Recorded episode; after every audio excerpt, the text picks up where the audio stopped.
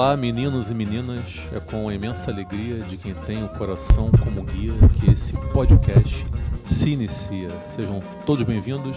Meu nome é Yuri Freire e cá comigo eu tenho o nosso neurótico preferido, Nilvio Peçanha. Fala, Nilvala.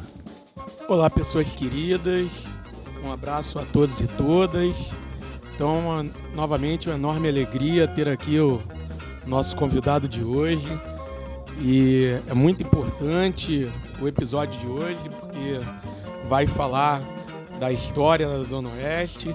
E é importantíssimo falar da, da história da Zona Oeste, porque a Zona Oeste ajudou a eleger as pessoas que estão no poder hoje. Né? Então é muito importante a gente saber um pouco mais da, de história, principalmente da nossa história.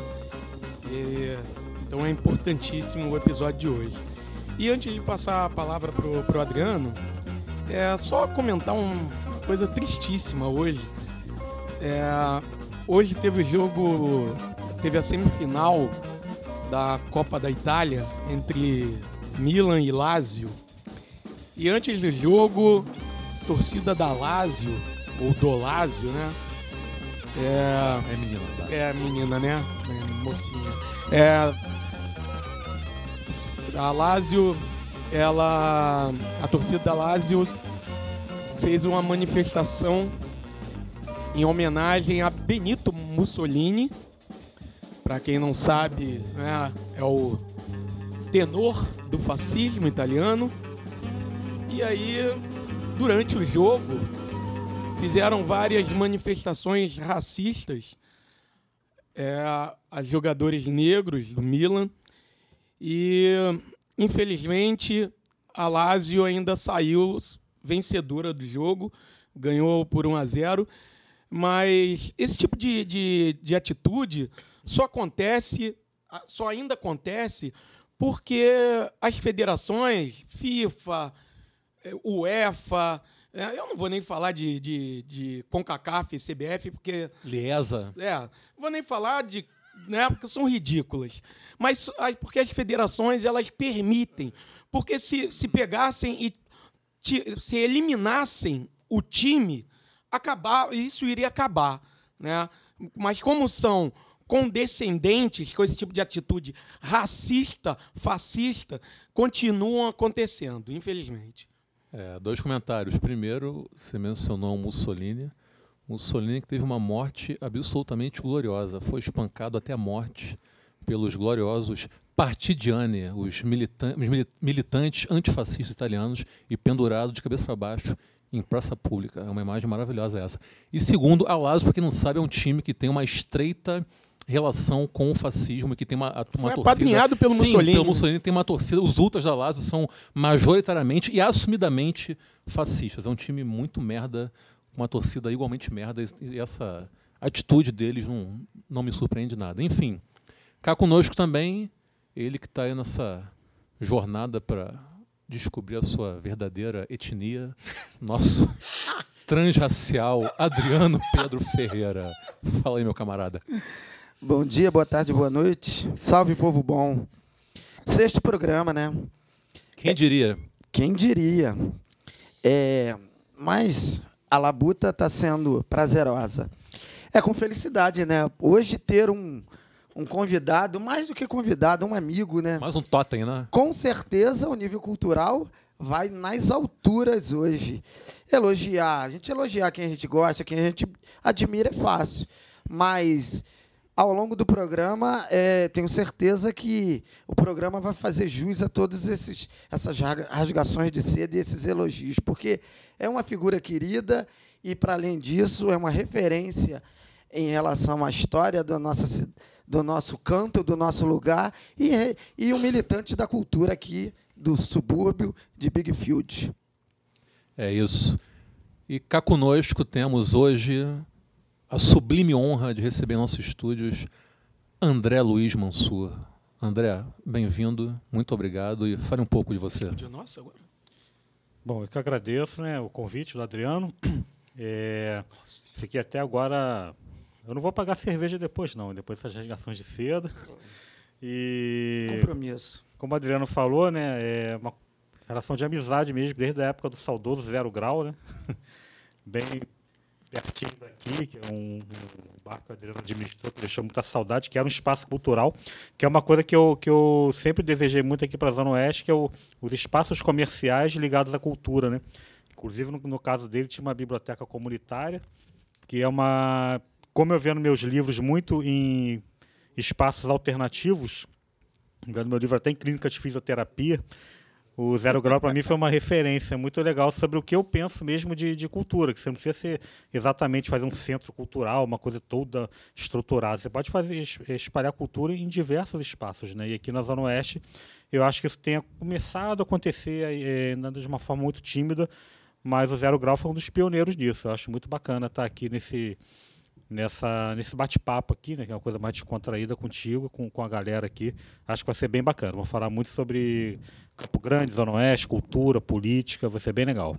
É isso, show de bola. E pode ter certeza que falaremos sobre o lendário Zero Grau mais adiante. Então, gente, começando aqui com uma belíssima novidade, né? Nós temos o prazer de anunciar nossa parceria com o site Veste Esquerda, um site que vende várias camisetas muito bacanas com temáticas ligadas à esquerda, cultura pop, movimentos sociais, não se vai achar lá várias estampas bacanérrimas de Lenin, Marx, Fidel Castro, Malcolm X, Frida Kahlo, Angela Davis, Rosa Luxemburgo e muitas outras figuras que muito nos inspiram e na, nas quais nós nos espelhamos. E é o seguinte, ó, temos um cupom lá. Então vocês entram no site, né, que é www.vesteesquerda.com.br, escolhem lá a camisa que vocês quiserem e vocês vão adicionar um cupom, vão digitar lá trincheiras. Trincheiras é o nome do cupom. E adicionando esse cupom chamado Trincheiras, por conta, obviamente, do Trincheira das Bórnia, vocês automaticamente ganham 10% de desconto na compra de qualquer peça lá do site. Está correto, Nilvala? Corretíssimo. E outra coisa também, outro recado aqui para dar. Nós recebemos uma mensagem no Instagram, um ouvinte entrou em contato. Nudes? Não, infelizmente não. Puta. Renan Rainha, conhece Renan Rainha? Renan Rainha. Que você o segue também, pelo que eu ouvi. Mas ah! Renan Rainha. É o J. Maurício? Renan Queen. Renan Rainha, eu não sei. Renan Rainha. Ele falou assim: Olá, seria interessante ter participantes ou convidados de, abre aspas, direita, fecha aspas. Então, Renan Rainha não rolará, tá bom? É só isso que ah, ah, nós é, temos é, a dizer. É um, é um amigo. Um amigo? É, é. Então, Beijo, Renan. Renan. Não vai ter. Não vai não ter, vai Renan, desculpa. Pode amigo, bebê com Renan. Isso, isso, mas, mas não, não vai ter. Isso aqui não é uma democracia, é. desculpa. A gente não acredita é ditador do proletariado. É, democracismo, não. Que já, já abrimos o leque para um cirista, já tá bom demais. E esse é o, o nosso, nosso limite ideológico ao cirismo aqui do Adriano. A direita já tem tudo. Exatamente. Renan, deixa a gente brincar um pouquinho aqui, então. Ele é de direita, o Renan? Tu sabe dizer? Tu conhece o... Mas enfim, Renan, continue nos ouvindo. É, não, não, continue nos ouvindo. Obrigado. Obrigado pela sugestão. Beijo, Renan, abraço. E continue nos ouvindo. Não, continue nos ouvindo, mas o seu pedido, infelizmente, não será aceito. E é isso. Leia mas um abraço. Leia o Manifesto Comunista, Renan. Também. A tua vida vai é, mudar. Mas se quiser acompanhar a direita, leia a E, enfim. Mas a Veja tá, tá meio embaixo também, né? Abril tá quase falindo naquela merda. Né? Mas a Veja, faliu, mas a Veja não é, e... a Veja não é comunista? É, na verdade, a grande mídia virou comunista. É comunista. Agora. É comunista. Só o Bolsonaro não é, é comunista. É. Então é isso. A é o tempo todo. A é o tempo todo.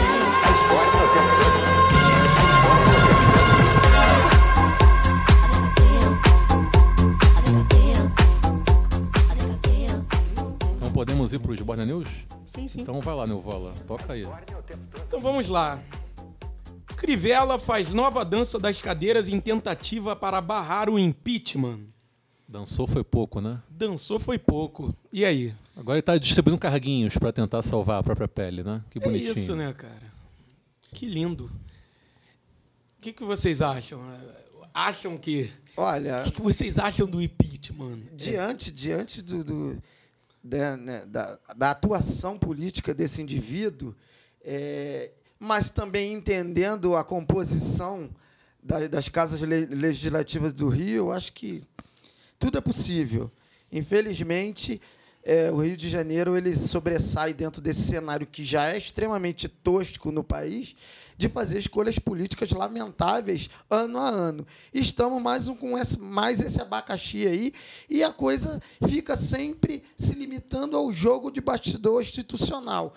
E o povo assistindo. Assiste a enfim, tudo bestializado. bestializado. E o povo do Rio é isso, né? Enfim, é- é complicado. Mas é mais uma sinuca de bico para a esquerda, né? Não, até porque se ele cair, se ele cair, é, assume o Jorge Felipe, grande Jorge Felipe. Ah, mas a, Jorginho a- Felipe. a- apoia, é é, assume por 90 dias para Depois tem eleição de novo? para puxar uma nova eleição.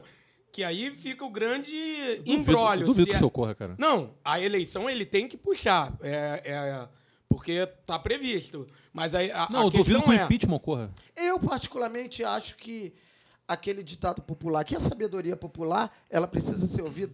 Da merda, quanto mais mexe. Né? Eu, nesse caso, eu acho que deixa ele terminando, que vem a gente expurga ele com toda a corja de bispos e vamos tentar ver se o povo se conscientiza um pouco mais, né? Então, há uma grande polêmica que é o seguinte: se, a- se- se houver o impeachment, porque há, há um grupo de vereadores que é a favor do impeachment, e esse grupo não necessariamente é só de esquerda. Não, majoritariamente não é de esquerda. É. Sim, sim. Principalmente o grupo do PMDB Sim, já. sim. E, e até a gente do PSL já. Então, a- já há um grupo grande de vereadores a favor do impeachment. E aí a grande questão é: havendo impeachment, as eleições serão diretas ou indiretas? Segundo o, o que, a lei municipal, as eleições, se houver impeachment esse ano, as eleições deveriam ser diretas né? Tentaram fazer um golpe, mas isso não passou. Então, o que, que pode rolar? Pode rolar um- uma empurrada com a barriga para o início do ano que vem, e havendo um impeachment no início do ano que vem, as eleições seriam indiretas, e aí, aí o, o cara que assumisse indiretamente teria aí alguns meses com a máquina pública para tentar uma reeleição na eleição seguinte. Porra, pra derrubar o cara no início do ano que vem, é melhor deixar esse filho da puta terminar falei. o É, estrago é isso. todo até o fim do ano que vem, da, porra. da É merda, né? Quanto mais mexe, mais fede. Ele já está fedendo ba- bastante, mas mexer nisso agora, sei. Mas é impressionante como o Crivella é uma unanimidade negativa, Mas né, ele cara? tem que ajudar também, né? Tá foda. É. Eu, eu, tra- eu- eu trabalho no município, não conheço uma viva alma que goste dele, eu- Isso, o é que não aprove. ajuda, né, cara? E Não ninguém ajuda. admite que votou nele. Ninguém Não, admite. ninguém. Nem, o- nem o que Lá no meu, já local sabe de, que no meu local de trabalho, conheço um monte de fé da puta. Posso chamar de fé da puta que não, não, não, nos ouvem mesmo? Um cambada de fé da puta que votaram nele, que chamavam freixo, maconheiro, abortista, cada quatro. Agora ninguém admite. Todo mundo fica nesse papinho de que votou, não votaram nulo é o caralho. Votaram. Eu sei em quem vocês votaram na eleição passada. Essa cambada de cara de pau. Votaram no bicho Marcelo Crivella assim, não vem fugir da responsabilidade, não, porra. Tem uma galera que ainda usa a coleira, né? A coleira é, neopentecostal que ainda bate no peito. Eu acho que só que esses, fala cara. que ele é um ungido, mas eu acho que esse é o, gru, é o grupelho que ainda não nega, não nega a, a cagada que fez. Eu acho que a única base ainda fiel a ele é justamente esses grupelhos neopentecostais. De resto, ele tá totalmente perdido e jogado à deriva. Vai, Noval, continue. Então vamos lá. É, a próxima é: Portugal inaugura Memorial da Ditadura 45 anos depois da Revolução dos Cravos. Então, igualzinho a gente, né? Cara, o Brasil é um país em que qualquer tipo de, de memória negativa relativa à ditadura foi jogada por debaixo do tapete. Assim, não tem. Não existe nenhum monumento no Brasil que relembre, por exemplo, a dita- ditadura. Pelo contrário, Não. aqui você tem escolas e avenidas que homenageiam É ex-ditadores. O, o que a gente tem relembrando, Cara, a, a- lembrando é isso. a Ponte homenagem. Rio-Niterói, se não me engano, é Costa e Silva o nome original da Ponte. Rio-Niterói, não é isso? Uma, pô, a Ponte Rio-Niterói se chama Costa e Silva, que é algo mais absurdo do que isso, cara. Então, quer dizer, ao contrário do que foi feito no Chile, na Argentina, aqui não aconteceu nada disso. E, porra, não é por coincidência que você tem hoje em dia como presidente um sujeito acéfalo que defende abertamente a ditadura militar brasileira. É isso, né? E, e- e, assim, e esse, esse sujeito acéfalo, um desses sujeitos acéfalos é o presidente, né? Inclusive acabou de acabar com um, um grupo de trabalho. Acabou de acabar, foi muito bom, né? Mas enfim, vai ficar isso mesmo. Acabou de acabar com um grupo de trabalho que estava pesquisando é, a, a identidade de ossadas da ditadura, né? Ou seja, Cemitério de Perus. Né? Ele disse isso sim. que ele, ele cunhou a, a- a lamentável frase: é, quem, Pô, quem, isso é quem, bizarro. quem procura osso É é, cachorro, né? Isso é bizarro. Quero ser um presidente da República. E aí eu me pergunto, cara, por que interessa a um presidente da República que ossadas de cidadãos, mais de mil ossadas, se não me engano, 1.047 ossadas de cidadãos do, do seu país fiquem sem a identidade revelada? Por que isso interessa a- a- a ele? Mas essa atmosfera acho que, que permeia vários, vários ambientes. Há pouco tempo agora, é, o- o, Flamengo desautorizou e, se, e, e- emitiu uma nota oficial dizendo que, que não autorizava uma manifestação de, de homenagem a, uma, a um, a um, a um Stuart. Angel. É, o Angel Stuart, é, Stuart, Stuart Angel, Angel. Que foi, Foi morto atleta do Flamengo. pela ditadura, mas era atleta do Flamengo. E militante comunista. militante comunista, foi perseguido, torturado e morto. E o Flamengo não quis a homenagem, preferiu mandar fazer uma camisetinha personalizada para aquele pulha que quebrou a placa, a placa da Marielle e botou na parede. Então, a gente vê várias. E uma instituição de massa que não reconhece é, é, é, é, essa história lamentável do Brasil. E, enfim, a gente vive tendo vultos que são homenageados, dando nome a monumentos que fizeram parte da edificação desse momento triste do país. Então, É a gente não dá conta de- de- desse passado ainda. É preciso resolver, como bem citou o camarada Yuri, o Chile e a Argentina fizeram esse dever de casa. A gente não. Nossas avenidas homenageiam assassinos. Então, a a próxima é Eduardo Bolsonaro sai em defesa do irmão e de Olavo de Carvalho bonitinho. na briga com Mourão. Vice deve ser soldado do presidente. O Mourão disse que o Olavo de Carvalho tem que se preocupar mais com a atuação dele na astrologia, né? O que eu tenho gostado muito nessa história é que o Olavo de Carvalho está servindo para desmoralizar completamente a classe astrológica, né? Eu tô achando isso maravilhoso. eu, enquanto, eu, enquanto militante de. é, Você eu- é um ateu, você é um eu sou ateu pós-moderno? Totalmente. Não eu, em eu signo? enquanto alguém que combato essa irracionalidade cretina que é a astrologia, eu tô achando maravilhoso vocês que acreditam em astrologia e nos ouvem terem como grande guru Como Olavo de isso, Carvalho. meu camarada? Nós Engulam essa verdade, durmam com essa. Uma, uma, uma- audiência massiva. Gente, podem me odiar, maciça, desculpa. Que, que, que, que bota o joelho no chão para ler o seu horóscopo diário. Como é que você fala Qual isso? será o ascendente do Olavo de Carvalho? Não, eu- Gente, eu fiz meu mapa astral. Cara, mas Com o Olavo? Não, com o Olavo Ah, não. Com o Olavo não. lembram? Eu Você- fiz meu mapa astral com é, Cristi- Cristina Grumbach, é, assistente de direção de Eduardo Coutinho. Por favor. eu, por a- a- favor. a- o meu, meu consultor astrológico é a Zório Onara. Diretora de cineasta, a, a cineasta e ex-assistente de direção de Eduardo Coutinho. Pô, Pô, mas- e é. astróloga também. Mas vocês lembram que, no, voltando ao assunto, falando seriamente, esquece essa porra que não existe negócio de horóscopo. Obrigado, Adriano. É, voltando à questão desse grupo de conflitos ciência, dentro do governo, lembram que o primeiro programa citamos as divisões que muito claras, isso bem no início do governo, que isso ia acabar suscitando conflitos e hoje está se materializando dia a dia esse problema. Tem o grupo do Moro, que é aquele grupo dos anjos vingadores ascéticos, que são que carregam, são bati- bastiões da moralidade, o Moro, né? Aquele anão moral que se que quer se impor como um totem moral, que você guarda quando eu Isso, falo gosto, essa palavra. gosto, eu gosto acho linda a gramática tem- dele. Você tem o, o psicodélico Olavo de Carvalho, Mourão dando um verniz civilizado aos militares e a molecada brincalhona que tem um pai acéfalo que fica tentando A molecada brincando ali no parquinho, É, é, é. enfim, cara, fazendo as travessuras deles. não tem como isso dar certo. Cara, o- o- é, é- é- é assim, cara, é o absurdo o que está acontecendo. Cara, Não diga. Tá bebendo. Por cara, essa ninguém esperava. cara, O que, o que a gente está vendo é o pessoal se digladiando enquanto não há absolutamente porra nenhuma acontecendo no país. Não há nada. O governo está parado. Não há plano na educação, não há plano na saúde, não há plano em lugar nenhum. Ele acabou com de segurança verão. pública. Eu pergunto aos idiotas, os imbecis que votaram no Bolsonaro, o que que ele, bastião da segurança pública, planejou e pensou para a segurança pública até agora? Nada. Mas no, no caso desse governo, se for para acontecer algo, eu prefiro que não aconteça nada. Não, a gente prefere isso. Para a educação, ele, ele propôs uma medida. Que as crianças possam ser educadas em casa. A única coisa que ele propôs para a educação é Imagine o Moro ensinando português para os filhos dele. O feminino de cônjuge é.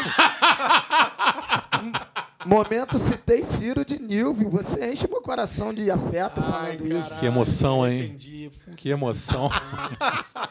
aí sim fomos surpreendidos novamente. Vai, Nilval, tem mais alguma notícia aí? Tem mais alguma desgraça? Acho que por hoje tá bom, né? Até me. me, porra, me Desgraça. Mas é, é a derradeira, né? De graças em derradeira. profusão. Derradeira, aqui porque o André tá país. doido pra falar. Vamos O lá. governo oferece 40 milhões em emendas para deputados que votarem pela reforma. Nova política. É isso. É isso. Essa é a nova política do Bolsonaro. É a nova política do toma lá da cá. Novinha, né? Exato. Nada muda, né? Nada muda. Só É a- escolhas técnicas pros ministérios, né? Só escolhas técnicas.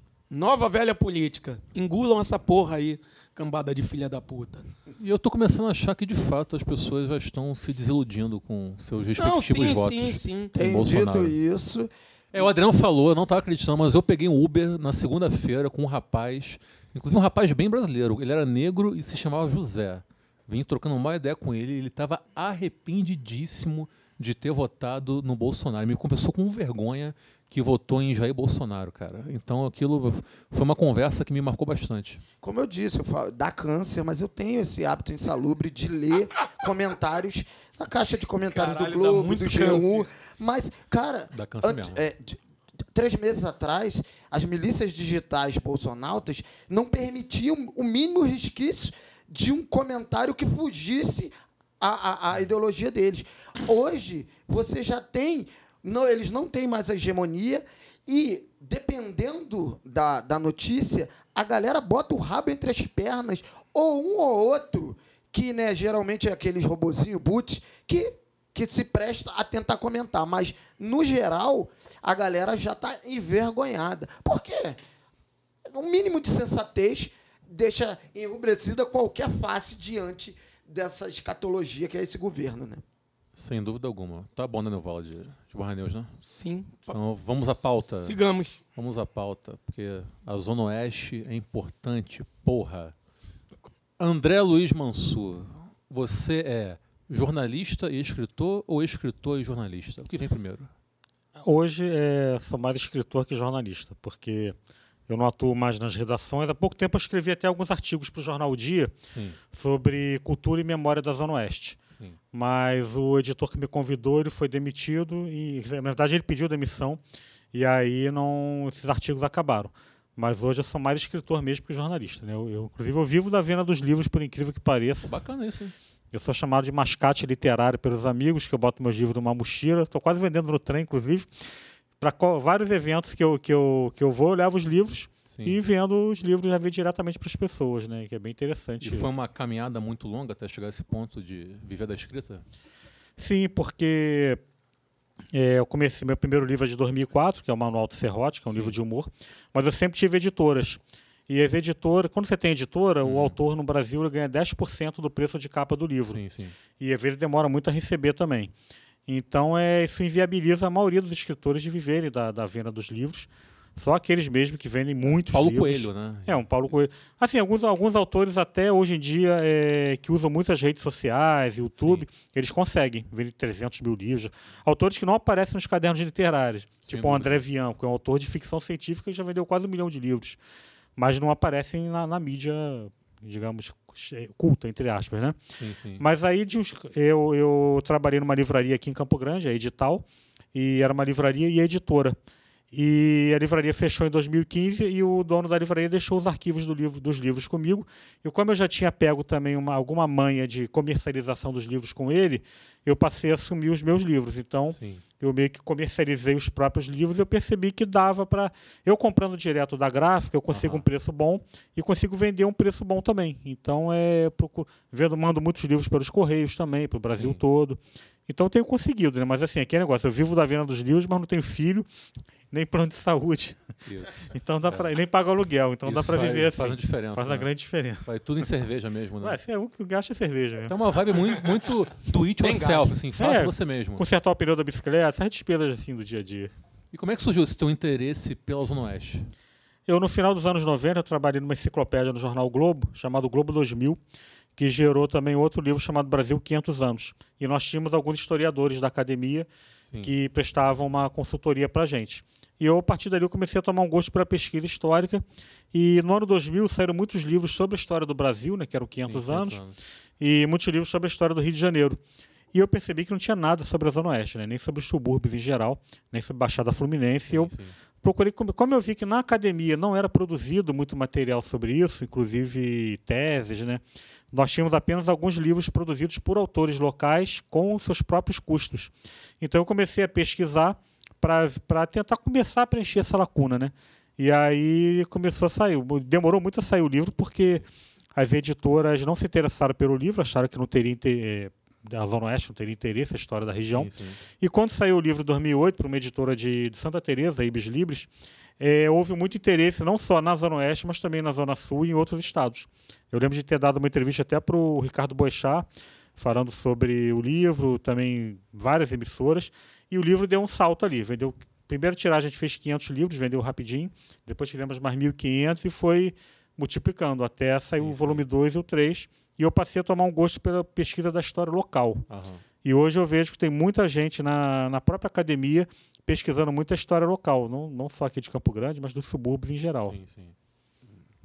É, como eu falei, né? É, é satisfação porque é um amigo, mais do que um convidado, é um amigo que eu conheço, conheço de longa data, como você falou, do, do, do- do lendário Zero Grau, que Isso. foi um mais do que um bar, mais do que um, um, um- um- um espaço comercial, era um espaço de confraternização. Eu costumava dizer, aquilo ali não me deu lucro, mas me, me diverti muito, conheci muita gente boa.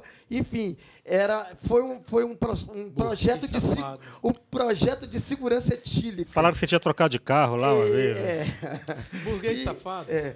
E aí, Bom burguês. o- a- nos conhecemos, você ficou muito claro, né? Quando eu te conheci, esse teu interesse e essa tua, digamos, paixão pela coisa do subúrbio, sempre citando, sempre chamando atenção e militando de certa forma para a cultura local, isso ficou muito claro para mim naquela época lá. E aí foi, foi, de, foi de grande satisfação, porque você foi um dos incentivadores para a gente montar a biblioteca é, popular, pública, né, do Zero Grau, que as galera doava os livros, e você chegava lá, lia livro, levava, sem muito controle, porque a intenção era a propagação do, do, do, do livro. E você lançou o livro, teve. me- nos deu a honra, né? Porque o Zero Grau era uma confraria de amigos Zero grau é uma ideia. é, é, Zero Grau virou uma ideia. E lançou o livro lá e, e- foi vendido vários, vários volumes. Muito bacana. Então, assim, a gente estreitou essa amizade e daquela época já ficou muito clara essa tua paixão pela coisa do subúrbio. E com o volume 1 e 2 e atuação em outros, outros projetos, só vem consolidar essa questão dessa tua, dessa tua dimensão de, de, de admirador pela, pela, pela história e admirador do subúrbio. Eu, eu acho que isso, isso, isso consolidou bastante. Mas, para além, você até me respondeu uma dúvida falando dessa questão da lacuna que foi preenchida, porque você percebeu essa lacuna e se sentiu motivado a dar, dar conta de preencher essa lacuna. Em outros projetos, acho que você ampliou um pouco essa questão da história, foi para uma questão de patrimônio histórico voltado para o subúrbio, indo além da Zona Oeste. E dei uma folheada e fiquei sabendo o seu último livro já é um romance que você dá uma outra conotação. Você põe mais um seu lado de amante da música e do cinema, que é uma coisa que na época de Zero Grau já, já Uhum. tinha ficado já tinha ficado claro para mim. Fala um pouco dessa coisa do, do seu último romance, de você ter, ter posto essa tua dimensão de cinéfilo e de amante crítico de música brasileira. E depois disso, só para emendar aqui, aproveita e contextualiza para o nosso ouvinte o que foi o lendário Zero Grau, por obsequio. Isso é importante também. É, a, a Praça, né, que é meu primeiro romance, foi o último livro. É, na verdade, a minha intenção desde o início era escrever ficção. É, até na faculdade eu escrevi uma história chamada Superávit, o Herói Brasileiro, que era a história de um, é, de um sujeito que vinha do Nordeste para o Rio de Janeiro. Aquele, ele, o gênio aparecia para ele não numa lâmpada, mas numa água parada, porque nós tivemos a primeira epidemia de dengue em 91. Então ele ia dormir numa pousada e num vaso de planta lá saiu o gênio da água parada que deu ele um caderno de encargos para ele ser o primeiro super-herói brasileiro. Só que ele acabou se corrompendo, ele não poderia, por exemplo, gravar disco de forró, ele acabou gravando, ele acabou aparecendo em programas de auditório, então ele deixou o sucesso subir a cabeça. E aí ele acabou, infelizmente, no final sendo abandonado pelos seus mentores, né? Mas é, eu acabei indo para o lado histórico, mas a ficção sempre ficou ali como uma coisa que, que mexia comigo. Aí eu lancei o livro de contos, né, o A Rebelião dos Finais, mas o romance é uma estrutura muito mais complexa. Então, eu comecei a escrever esse romance em 2003, que eu frequentei a Praça Tiradentes muito tempo ali.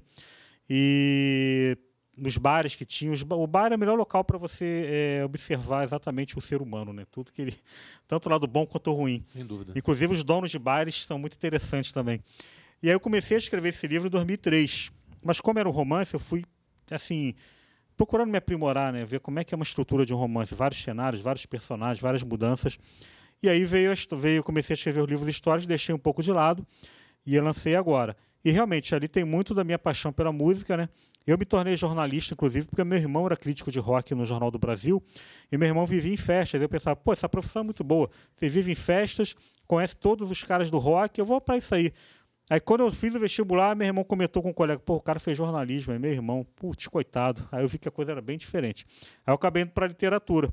E o cinema sempre foi um cinéfilo de carteirinha desde muito cedo. Então, alguns personagens do livro, eles realmente eu, eu procuro colocar as referências o tempo todo. Até nós tivemos agora um roteiro sobre o livro, que foi feito por uma guia aqui de Campo Grande, a Deca Cerejo, e ela botou várias partes do, do livro no, no, no- evento que ela criou no Facebook, com as músicas e com os filmes que eu cito no, no livro, que acabou sendo uma referência bem interessante para ela quando ela foi lendo o livro. Então o livro está tendo um retorno bom, as pessoas estão. Inclusive, algumas pessoas foram até a Praça Tiradentes imaginar os cenários que eu coloquei lá, mas hoje está bem diferente. Inclusive, esse, um dos bares já não existe, o outro já, já ficou meio gourmetizado, né, que era um bar meio assim, bem baixo nível. E hoje está muito Os São gourmetizado. maravilhosos, né? As, coisas, as coisas mais interessantes acontecem no pé- nos pés sujos. Sim, sim. O, esse bar que eu frequentei mais, que é o, que é o principal do livro, os salgadinhos ninguém comia. Uma o vez eu vi. Era um bar, na- eh, ele não tinha um nome, na verdade. É na esquina ali, em frente à estátua do Dom Pedro. Ah, tá. É na esquina da Imperatriz Leopoldina com Rua da Constituição. Não, e- perto do Hélio de Sica ali? É, o Hélio Tissi aqui atrás. Porra, o Bar das Putas ali. É, só que ele é mais em frente à praça das mesmo. Quengas. Não, É. Bar das Putas. Eu frequentei ali, o Eu- Stilifix. Eu ia direto ali, Bar Ah, das sim, Putas. O da sim, Expo sim. ali, ele ficou. O, esse que eu, que eu uso muito o livro é que fica bem em frente à praça mesmo, na esquina Ah, ali. onde virou o Boteco da Praça ali? Ah, É, exatamente, ah, sim, exatamente. Sim, sim, sim. Eu frequentava um que ficava na frente do Hélio de Sica, Sim, que a gente esse tá chamava Bar das Putas na época. Agora virou o Beco das Artes na, ligado, tô Gourmetizaram também. Que ali era da. é em outro lugar. Até a Daspu, né? Surgiu ali. Sim, sim, é, sim. é, é. Esse ainda existe. Ainda tem até, é o único local que ainda tem algumas prostitutas na praça. Verdade. E Que esse é ficou, lamentável. é, o- esse ficou gourmetizado. Tanto que o salgadinho desse bar ninguém comia. Uma vez eu vi um rodoviário, duas horas da manhã, comer o salgadinho, passou mal na hora. Isso aí era inevitável. E hoje eu vejo já Salmonela todos- instantânea. Ninguém metia, ninguém se atrevia. O cara é Pior que maluco. Antrax. Puta merda. Cara, mas salgado de, de, de boteco é uma coisa mais cenográfica do que propriamente para ser comida, né? Não, exatamente. O... Ali é zona de baixo meretriz total. Aqueles ovos, ovos azuis. Pô, Os ovos, pelo menos, são protegidos pela ovos casca. coloridos. Os ovos, pelo menos, ainda são protegidos pela casca, né? o resto ali já nem tanto. E esses salgadinhos desse bar de hoje já são meio gourmetizados. Mas aí eu construí esse livro e eu agora quero me dedicar mais à ficção um pouco, mais uns dois anos escrevendo ficção, sem abandonar a história. A história eu pro- procurando escrever artigos e também tendo muito contato com pessoas que estão me procurando. Toda semana tem pelo menos uns dois ou três pesquisadores me procurando, porque eles estão pesquisando a história local. E isso era uma coisa que eu queria muito no início das minhas pesquisas, lá no ano 2000, porque realmente não tinha nada, não tinha referências. E hoje eu estou vendo até uma, uma galera bem jovem procurando estudar história local, e isso é muito bacana. E aí, falando do Zero Grau, né, que o, naquela época não tinha nenhuma referência. Né? Eu procurava gente. Tinha até uma menina da FEU que, que ela começou a pesquisar, que não lembro o nome dela agora, que ela começou a pesquisar alguma coisa sobre Campo Grande. A FEU, que inclusive foi um local eh, onde eu tive muito retorno dos meus livros, vários professores fala, divulgaram muito meus livros lá, e inclusive começaram o trabalho sobre pesquisa na Zona Oeste.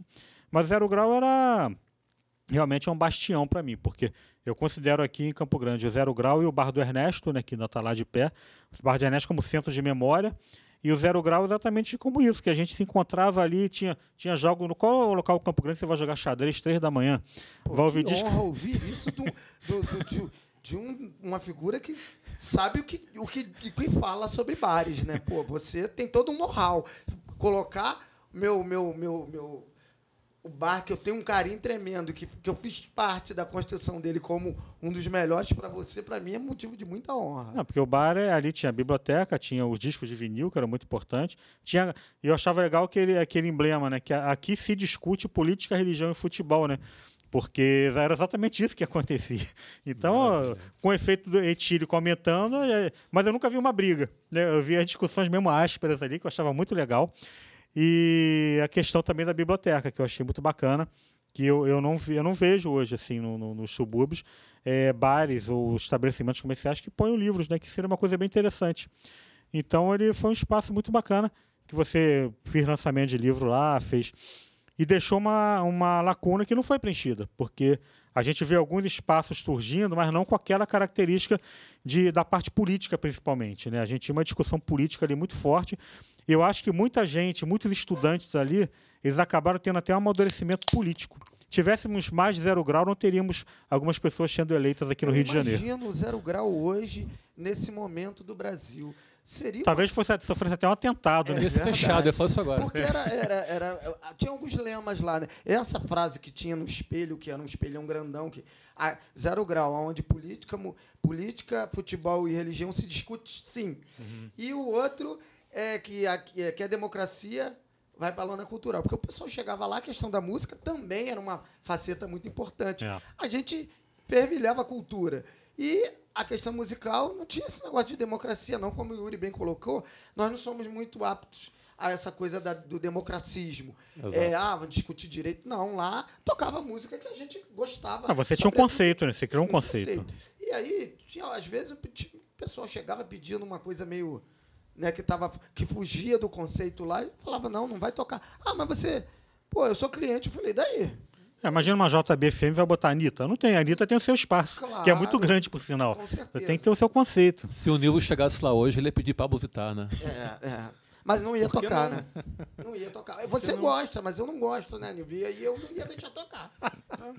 Ele finge que gosta. Aí, Mas esse é assunto para uma outra Oi? hora. Lineker. dá Lineker?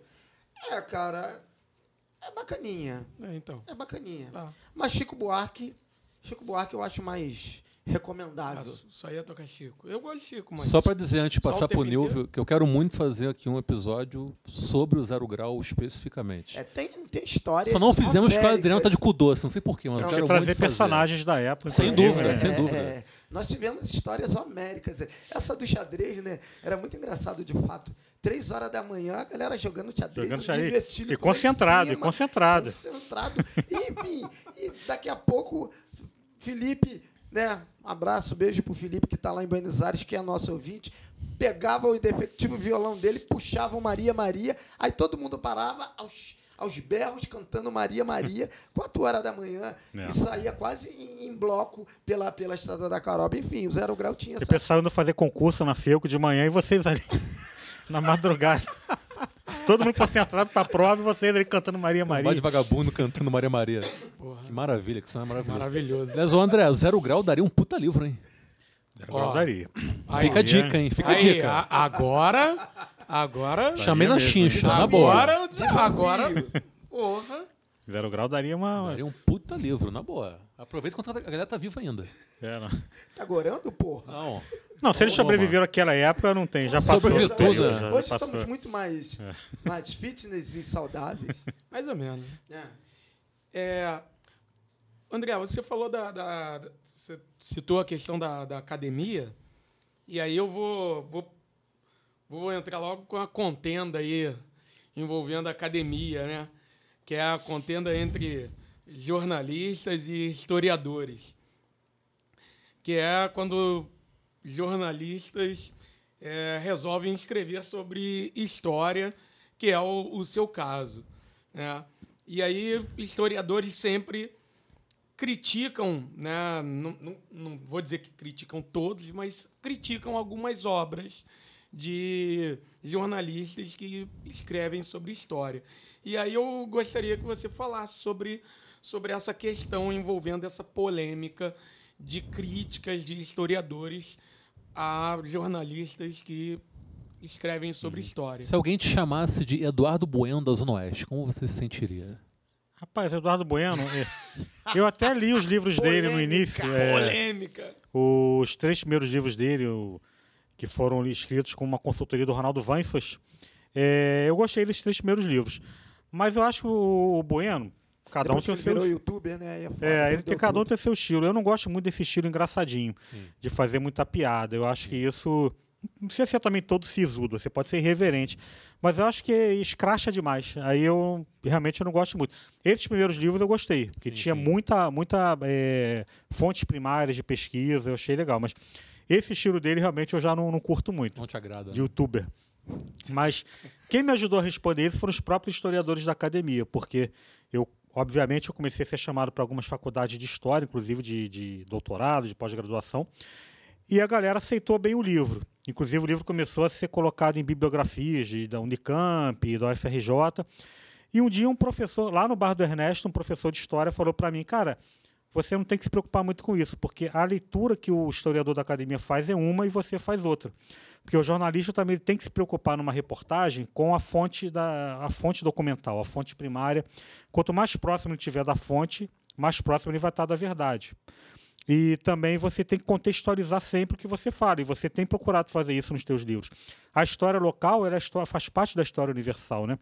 Tolstói dizia, fale de seu quintal, você está falando do mundo. Então, eu comecei a parar de me preocupar com isso. O conhecimento do acadêmico é um conhecimento, é uma visão que ele tem ele bem definida, bem, bem restrita a- àquele campo de saber. Se, for- se não fosse assim, um- uma pessoa que escreve cordel, por exemplo, sobre fatos históricos, não poderia jamais escrever. E, é uma, e é uma, eu acho que é uma contribuição grande. Como também a tradição oral, que você tem que tomar cuidado, é claro, porque as pessoas vão mudando as histórias, vão criando lendas. Mas a minha preocupação sempre foi com a seriedade da pesquisa, as fontes primárias, principalmente, se não tivesse fontes primárias. Quando eu via um fato com várias versões, por exemplo, eu, eu não descansava enquanto eu não achasse, pelo menos, reduzir para duas versões, pelo menos. E sempre procurei contextualizar. Então eu acabei tendo uma aceitação muito boa da, do- dos acadêmicos, vários historiadores eh, de respeito, assim, aceitaram os meus livros. Então isso me motivou a continuar escrevendo.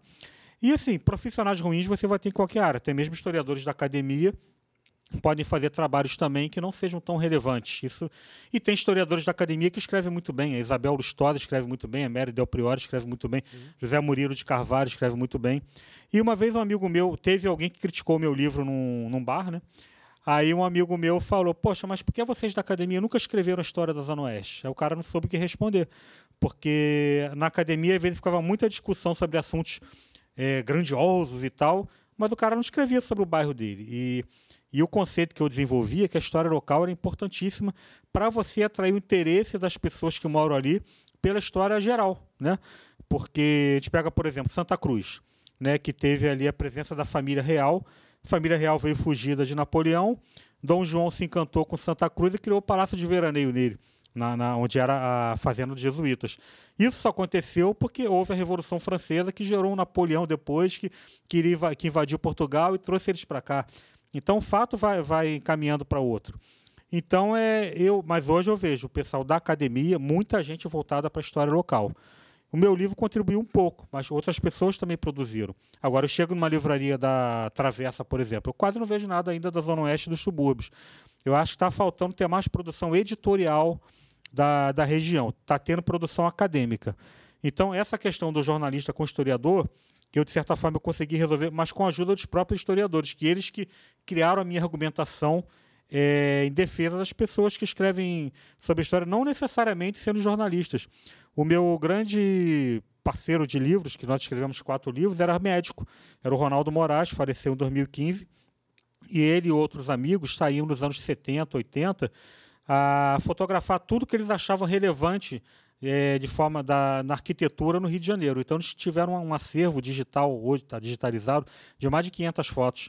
E o Ronaldo foi um incansável pesquisador do do Rio de Janeiro. É, teve respeito de vários historiadores para quem ele mostrou o trabalho e era médico. Era um médico pneumologista, trabalhando na policlínica ali do centro do Rio. E é um cara que a gente fez quatro livros. Eu estou com o material de pesquisa dele para fazer outros livros. Ele até falou que ia puxar minha perna se não fizesse e tal. Você me cobrou isso. E aí, é, então, acho que é isso, quer Agora dizer. É preocupante. É né? preocupante. Inclusive, quando eu comecei a escrever ficção, eu senti, um dia eu acordei assim, pô, eu não posso abandonar a história, não. Eu acho que eu recebi um avisozinho. Beliscão? No dedo do pé, hein? E não tinha mosquito naquele dia, não. Mas eu acho que é por aí. Eu, eu não vejo isso como uma, uma polêmica. Eu acho que tem gente que alimenta essa polêmica, mas eu acho que cada um no seu nicho contando a sua história, mas com a seriedade. Eu acho que o respeito às fontes e a contextualização do tema que é o, é o fundamental. Boa. É, duas perguntas em uma. Primeiro, por que a Zona Oeste é tão subestimada? Porque eu acho que até dentro assim do microcosmos do subúrbio carioca, a Zona Oeste é sempre meio deixada de lado, é sempre meio que patinho feio. Quando se fala em subúrbio, no imaginário popular, se imagina muito a Zona Norte, né? Principalmente Madureira. E a Zona Oeste, pô, a Zona Oeste tem uma produção cultural vasta e muito rica. Basta você lembrar, por exemplo, que uma das escolas de samba mais tradicionais do Rio de Janeiro está aqui, Mocidade da Frente Padre Miguel. A Santa Cruz também, que é outra escola com muita tradição e tudo mais. E outra pergunta, você pensa em futuramente escrever um romance ambientado exclusivamente na Zona Oeste? Bom, Você tem toda a razão quando você fala que a. Inclusive com a, a terminologia da Zona Oeste, né, o conceito geográfico, né? Sim. É, às vezes eu comento com outras pessoas, que eu vejo a RJTV, parece que a Zona Oeste acaba na Grota Funda, né? Sim, Porque para cá, até tentaram mudar o nome, seria a Zona Oeste de distante, né? que ficaria mais pejorativo ainda. Totalmente. Então, é, o que eu acho que, que, que é o grande problema aí é a falta de conhecimento geográfico do, do carioca. Outro dia um cara falou para mim, ó, eu falei com uma menina lá de Irajá, lá perto da tua área. Eu falei, cara, e o cara mora em Botafogo. Eu falei, cara, Irajá é muito mais perto de Botafogo do que de Campo Grande. e aí a gente acha que Sepitiba já é outro município. Sim, sim. Então eu acho que é a falta do conhecimento geográfico e também você ficar preso a certos clichês, Sim. né? Madureira, terra do samba. Pô, Madureira não tem só samba, Madureira tem banda de rock, tem teatro, tem literatura, tem um monte de coisa. O Meyer também, aí você fala de Irajá, terra também, Penha, ali, Ramos, terra do Pixinguinha, mas tem muito mais coisas. É uma visão preconceituosa e elitista que a gente tem até hoje. É essa tal da cidade partida que o Zonir Ventura fala, que continua partida. O carioca não conhece a sua cidade, muitas vezes não conhece nem seu próprio bairro, quanto mais a Zona Oeste, que é a parte mais distante geograficamente. Sim. Então é. E a mídia, eu, como sou jornalista, eu, eu vejo muito isso na mídia. O, o, o jornalista ele não conhece. De, a maioria, como não vem da Zona Oeste, os que trabalham na grande mídia, então é pior ainda. Sem eu lembro dúvida. que um, na, na faculdade ainda, um, um colega perguntou, mas Campo Grande tem estação de trem? Eu falei, pô, tem desde 1878. Então é. Sério? Então isso é comum, isso é comum. É, teve a enchente agora. Pô, teve um problema aí, né, cara? Como é que você tá aí? Não, cara, eu tô bem, minha rua escoou, a chuva tranquila. Não, mas teve um problema no Maga- Magaça, não é Campo Grande, agora é Tiba. E Campo Grande também teve problema de alagamento, mas Campo Grande é muito grande. Você não tá. O pessoal acha que tudo assim é pequenininho e tá todo É, mundo ali é se igual ferrando. Sul, vários microbairros. É, né? exatamente.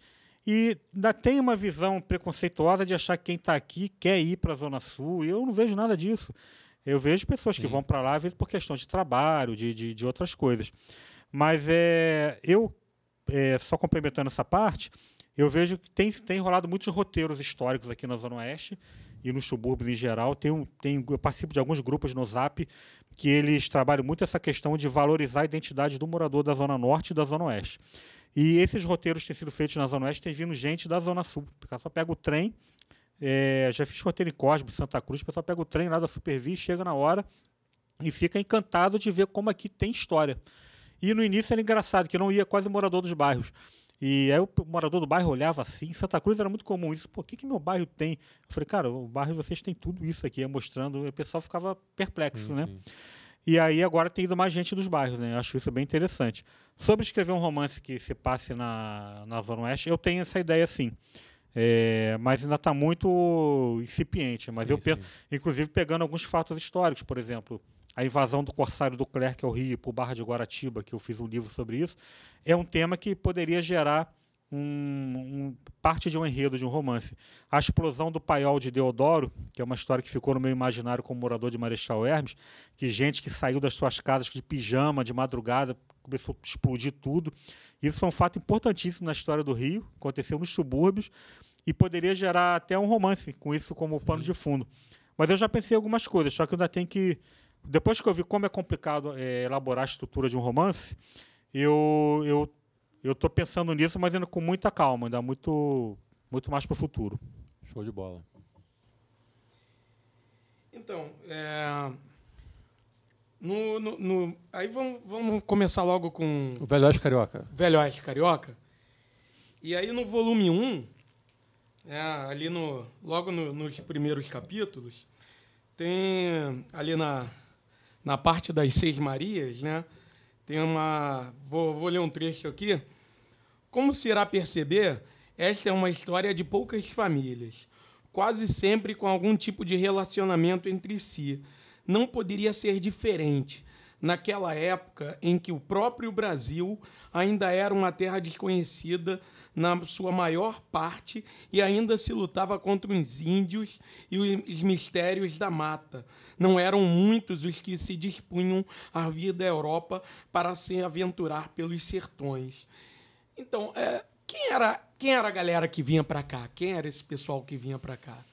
É, no início, né, quando Portugal chega ao Brasil, no tal do achamento, né, porque eles já sabiam que existiam essas terras aqui, é, eles ficam 30 anos é, sem fazer nada. Os franceses que começaram a vir, né, aí eram corsários, né, que eu sempre boto a diferença de corsário para pirata. Corsário é um bandido dos mares, mas com apoio do rei. Então ele, o corsário, tudo que eles roubavam, eles levavam para a nação deles e ali tinha companhias particulares que financiavam, eles tinham treinamento militar e havia apoio político do rei. Era uma forma de guerra não declarada. E os franceses, desde o início do século XVI, começam a vir para cá. Quando os portugueses resolvem colonizar, a partir de 1531, com Martim Afonso de Souza, eles criam as capitanias hereditárias. E aí vêm os fidalgos para cá, o Estado não, não- não botou um centavo. O cara vinha para cá, investia todo o dinheiro dele com a intenção de, de ficar rico. Ele achava que poderia explorar isso aqui e ficar rico. Quase todos se ferraram, só dois conseguiram ter sucesso nas suas capitanias. E o que eles traziam para cá era a gente da, da escória mesmo, né? Porque uma vez alguém comparou que as grandes navegações tinham o mesmo tom de aventura que uma conquista, que uma nave espacial. Porque tinha as lendas dos mares, de, de monstros dos mares, mas tinha também você embarcar numa caravela que, por mais moderna que fosse para a época, era algo muito frágil diante de enfrentar ondas de 5, 6 metros. E você ir para uma terra totalmente inóspita, já vi os relatos do- dos nativos antropófagos. Então, os que vieram para cá, nesse primeiro momento, eram degredados, né? Até que eu falei do livro do Eduardo Bueno, que é o Sim. Náufragos, Traficantes e Degredados.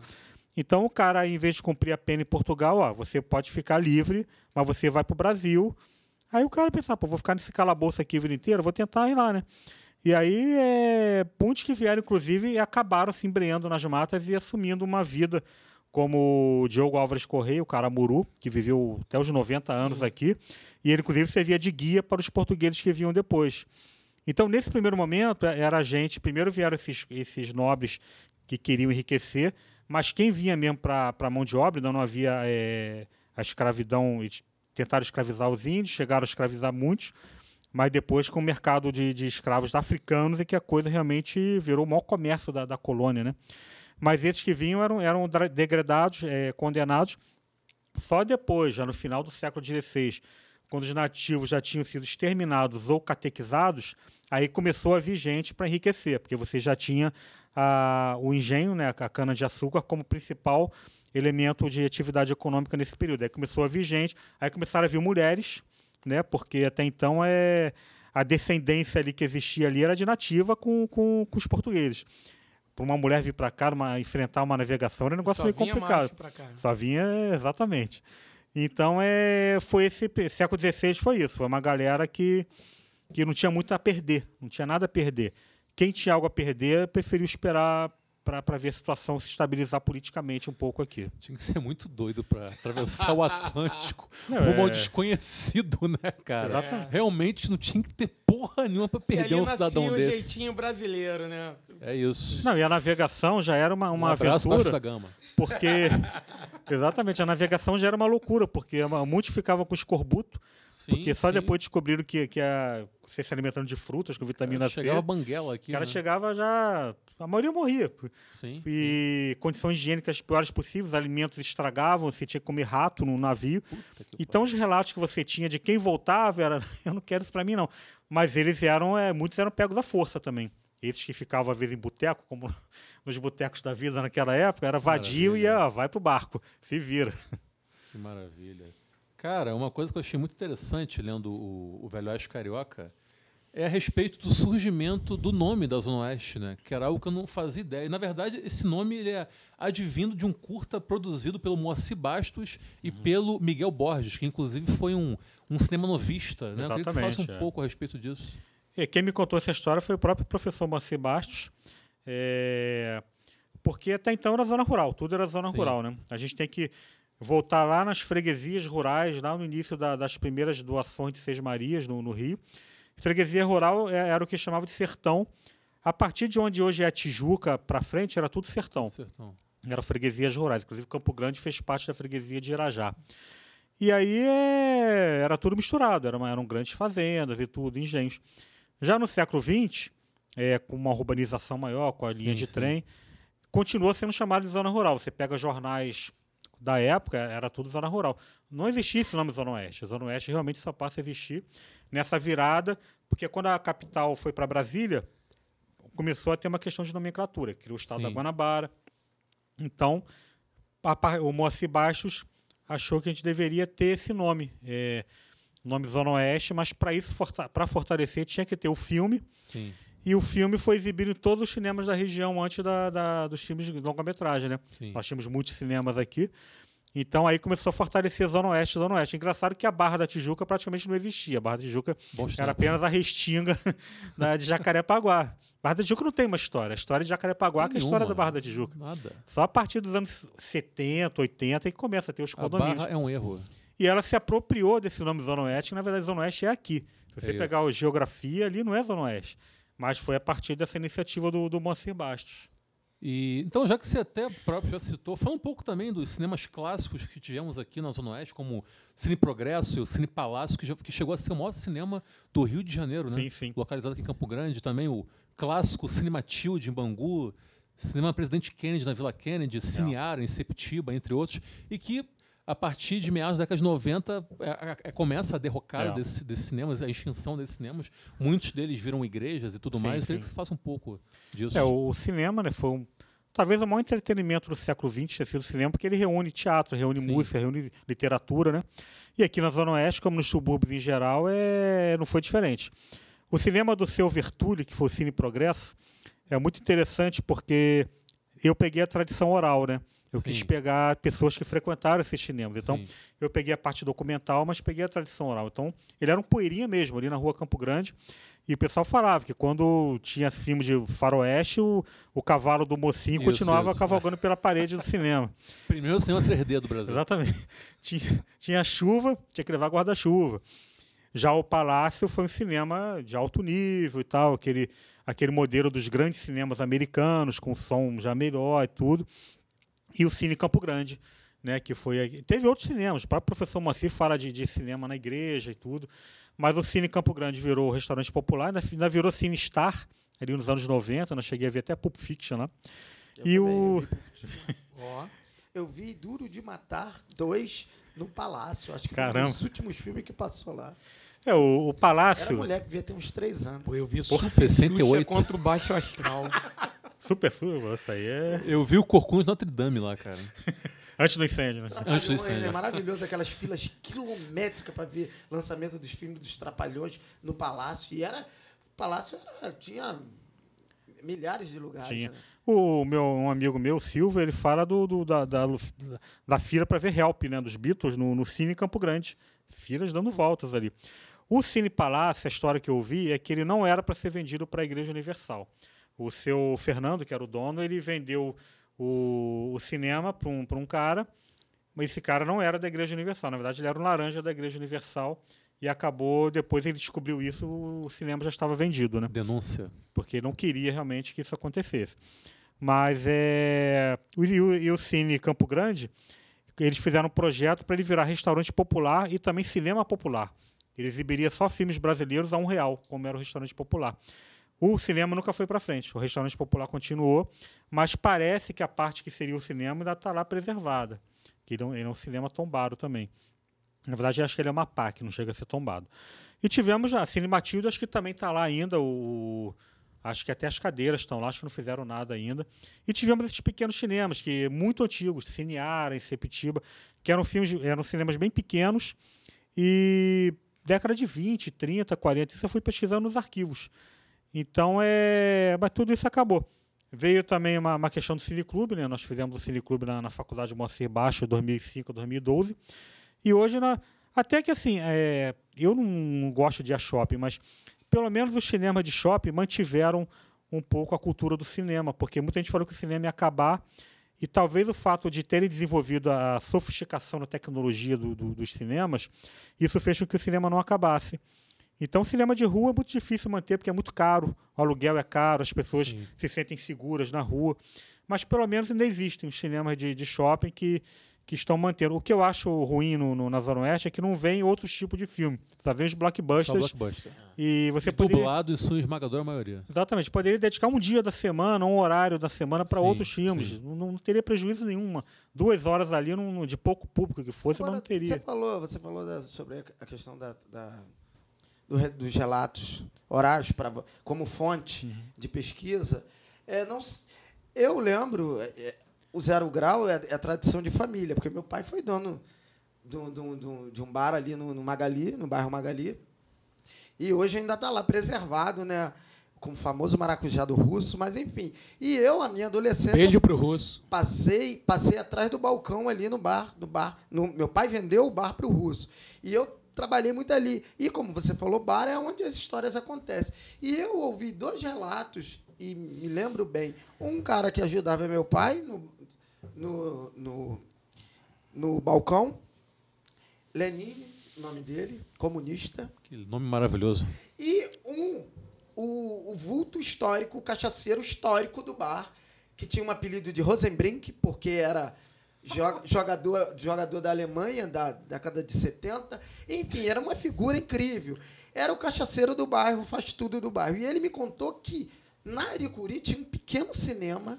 Não sei se você sabe dessa história. Ele me relatou isso e o, dono, o cara que trabalhava com meu pai também. Inclusive, é, é, é, na rua Aricuri, eu sei aonde é a- o prédio.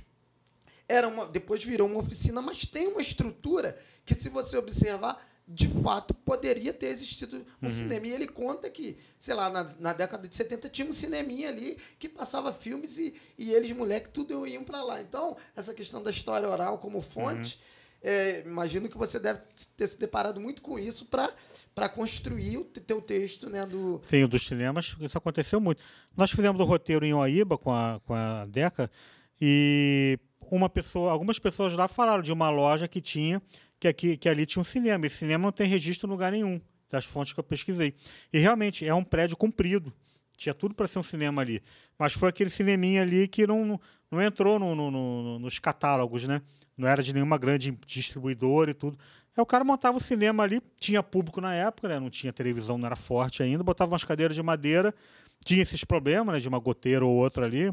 Às vezes o, o filme parava no meio, igual o Cinema Paradiso. Mas é, você tem várias experiências assim de, de O pequenos cinemas. West Shopping também rola isso, não tem É, problema então, nenhum. então não tá Tá muito vendo o distante. nível? Cine Rua. Deixa eu falar pra você, tu fica preocupado com Cine Rua? Porque aquela merda do Kinoplex, também acontece isso, não tem problema não. É, a galera tem feito agora exibições na rua, né?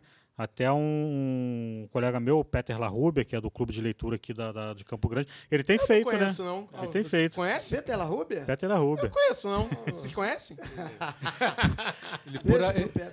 por acaso ele está num cineclube do qual nós fazemos parte. É, a gente Ah, então é- beleza. Então, Beijo, Peter. É, é, é, Eu não conheço, não consigo falar Peter. é, é Eu, eu sou, eu, eu como, Peter é uma- é uma figura que tem até aquela, aquela beleza delgada. figura né? Com- esguia. Com, uma figura esguia, com, assim, com aquele ar britânico dele. Britânico, é, exatamente. é só o ar. O horário ele não, não- Agora, pontual, uma né? questão, o- o- André, é, e aí a gente tem aqui uma, uma dimensão política que não- nunca se desfaz, está sempre presente. Em relação a uma questão que pra, fica muito claro que para você a questão do patrimônio histórico é algo muito importante. Você é algo que chama muita atenção, até porque você já edificou teu texto, vários textos seus, se apoiando nisso, pesquisando sobre a questão do patrimônio histórico. É, me entristece, e aí eu queria saber a sua impressão sobre isso, do, do- do- da falta de zelo que se tem com o patrimônio histórico no Rio como um todo, e a gente tem uma riqueza, um patrimônio histórico maravilhoso. Mas é, qual é a tua opinião sobre essa falta de zelo? Porque eu acho que o poder público não tem o devido zelo com o patrimônio histórico. O- o- e aí a gente até é, conversando, falando sobre essa questão do. A gente precisa resgatar isso, porque a gente precisa conhecer a nossa história. O povo que não conhece a sua história está tá fadado a cometer é, grandes erros. Então, é, eu queria que você falasse um pouco sobre isso, porque imagino que você deve ter sido frustrado muito quando estava escre- escrevendo os três volumes do Velho Oeste Carioca, percebendo a falta de zelo e o abandono que os patrimônios, que são riquíssimos para contar a nossa história, abandonados. Eu queria que você falasse um pouco disso. É, eu vou usar aquele, uma frase clichêzão, que é aquela quem ama, cuida, né? Então você tem que amar o local que você vive para cuidar do patrimônio dele. E hoje mesmo um- uma pessoa me falou que passou na ponte dos Jesuítas de Santa Cruz, que é um dos principais patrimônios históricos do Rio de Janeiro, uma ponte represa construída em 1752, e estava pichada e o mato crescendo em volta. E há pouco tempo nós fizemos um roteiro lá e estava o mato cortadinho. Tinha até um morador, morador lá que denunciava, até um circo foi. Queriam instalar um circo lá e não poderia, por ser uma, uma área protegida pelo IFAM. Então, é, eu- essa aí é a grande questão que eu, que eu vejo, não só na Zona Oeste. No, no- você vê o Museu Nacional, né? Uma gambiarra destruiu nossos maiores patrimônios históricos aqui. Então, é que eu vejo é isso. Você tem que gostar do local que você mora, tem que amar o local que você mora para cuidar do patrimônio dele. E é o que a gente procura fazer. Eu faço com os livros, muita gente faz com, com os roteiros históricos, para fazer a pessoa se identificar. Esse rapaz que fica na Ponte de Jesuítas denunciando quando vai um circo lá, ele foi um cara que começou a se interessar pela história com esses roteiros, com os livros, virou meio que um protetor do, do, patrimônio ali. Então você tem que, tem que juntar a comunidade em volta para que ela cuide daquele patrimônio e também, de certa forma, ela tem um retorno comercial, porque você trazendo eh, pessoas para visitar aquele local, o cara monta um restaurante ali, vai ter no final do roteiro um almoço, pode abrir um bar, pode abrir um artesanato. Então ele passa a ver aquele patrimônio também de uma forma comercial, que às vezes é, é- é- é- é o que resta. Se você não conseguir conscientizar, pelo menos ó, você, vocês têm que valorizar porque vai ser o ganha-pão de vocês. Que o turismo é assim no mundo inteiro. O turismo é a principal fonte de renda para várias cidades, vários países. E o Rio de Janeiro, eu acho o Rio de Janeiro muito fraco de turismo. As pessoas falam, ah, o Rio recebe muitos turistas. O Rio era para receber 10 vezes mais, porque fica só essa coisa de pão de açúcar, corcovado, maracanã. E o patrimônio que a gente tem aqui pela cidade toda é um patrimônio que não é explorado. E aí eu vejo políticos, governantes falando tanto de falta de dinheiro e o dinheiro está ali na cara deles, eles não percebem isso, porque o investimento em turismo não precisa ser tão grande assim. Por exemplo, você tinha, já vi projetos eh, formando guias locais. Você formar um guia local, pagar um salário, uma bolsa para ele, um jovem, para contar a história daquele, daquele espaço ali, ele vai cuidar do, do espaço, ele não vai deixar os colegas dele picharem, ele vai que- querer que cortem o mato. Então, eu acho que a grande questão é cultural, né? as pessoas passarem a ver o patrimônio histórico como parte integrante da, do local onde eles moram e também, alguns, e na maioria das vezes, é botar um viés comercial mesmo, para a pessoa valorizar, porque aquilo é o ganha-pão deles. Mas isso é uma coisa que a gente está muito longe. Se na própria Zona Sul e no centro a gente vive ainda desses clichêsões, imagina para cá, né? Muito Eu difícil. tive, eu tive em Cusco, fiquei impressionado. Parece que, que todo, todo é, é, mo- é, é, cidadão de Cusco é treinado é, é- é- é- é como se fosse um guia turístico. O zelo que eles têm. É o guia local. É, é um guia local, como você falou. E é de graça. Você chega na praça principal, né, na Praça, da, praça das Armas, e você vê uma, uma molecada treinada e, e te oferece roteiros de graça. E o zelo é impressionante. É, e eu estou falando de Peru. Se você comparar a pujança econômica do Peru com o Brasil, não tem como comparar. É, né, é- é- é muita disparidade. E o Rio, com o potencial histórico, turístico que tem, deixa tudo largado ao relento e aí É. só sobrevive desses clichêsões, é o que você falou. O Rio de Janeiro tem, é impressionante, é uma profusão de, de, de, de- de potencial turístico que se tem que, que não é explorado. Isso o poder público tem, tem, uma, tem uma culpa Sim, sim. muito. Corcovado agora estava interditada a pista por causa de uma árvore grande. caiu, tem assalto toda hora. Eu fico imaginando, eu, acho que, que Machu Picchu é mais visitado que a cidade do Rio de Janeiro. Provavelmente. Com certeza. E, e- e Não, e é isso, cara, porque assim. É, e, e, cara, é, é, o, o- André falou essa, que, essa coisa da questão cultural. E, e essa coisa da questão cultural, ela, ela pode ser vencida através de, da educação, né? através de políticas públicas. E quem vai implementar essas políticas públicas desculpa, é o poder público.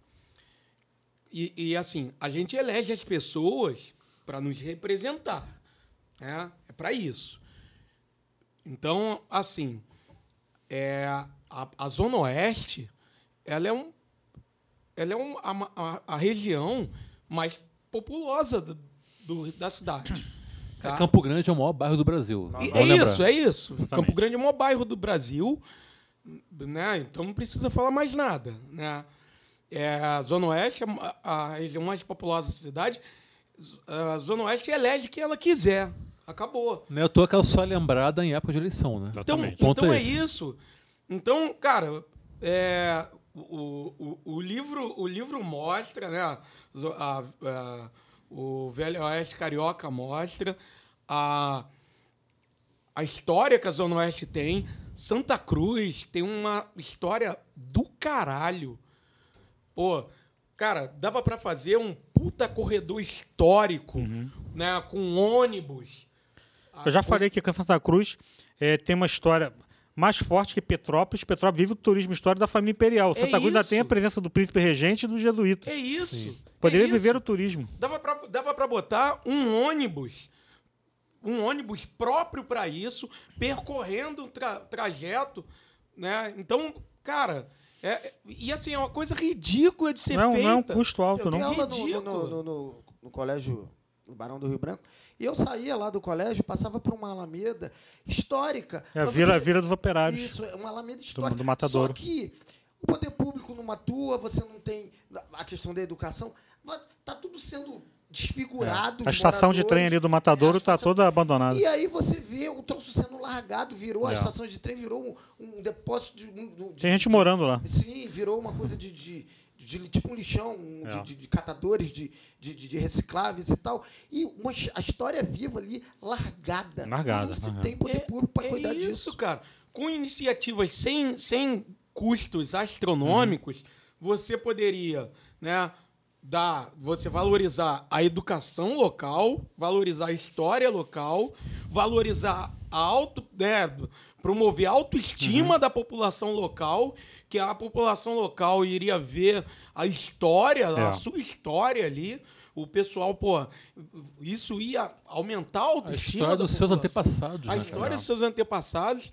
Mas é isso. Mas, Gerar assim, renda, geraria é, renda para todos i- eles. Iria gerar renda. Ia gerar emprego. Né? Gerar emprego, emprego para a galera daqui. Não é emprego para gente de fora, gente daqui, historiador daqui, Uhum. guia daqui, um monte de gente daqui. Mas, porra, o, mas o poder público caga. A Crivella paraben- caga, todo É. mundo caga. A Tá gente nem... só tem a parabenizar você, André, porque tu se torna uma referência, de certa forma, dentro das limitações de uma andorinha meio Uhum. que só, Sim, tenta sim. dar visibilidade a coisas que, se deixar, o mato cobre e se acaba. É, com a, a Baía de tempo. Sepitiba, para mim, é um mau exemplo, porque a Baía de Sepitiba era o balneário do Rio de Janeiro, vinha turista de tudo que era lugar gerava ali retorno financeiro para as pessoas que alugavam suas casas, de casas de veraneio, os pescadores. Aí vai, vai criar um porto em Sepitiba, começa a ter a poluição, começa as indústrias a vazar óleo ali, Um até hoje. CSA. Até hoje, né? Poluição também atmosférica. Acabou a Bahia, os pescadores têm que pescar lá perto da Marambaia. Acabou o turismo, acabou a gastronomia, acabou tudo. Era uma região que, se entendesse a história daquela região, entenderia o perfil dela. Poderia viver O potencial tranquilamente. né? Potencial turístico dali ia gerar renda para todo mundo, impostos para o Estado, para a Prefeitura.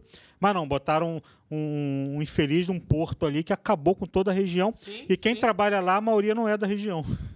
Inclusive, eu lendo o Velho Oeste Carioca, eu senti um pesar muito grande na sua escrita ao justamente é, ilustrar essa completa aniquilação da Baía de Septiba, né? Sim, sim. É algo que te é, entristece muito, né? Inclusive, no meu romance A Praça, eu, eu- uma das personagens, ela relembra a infância dela em Sepitiba, porque eu, minha infância eu também cheguei aí a Sepitiba quando a praia era limpa, a praia Dona Luísa, Eu principalmente. peguei micose lá na Parada da Brisa.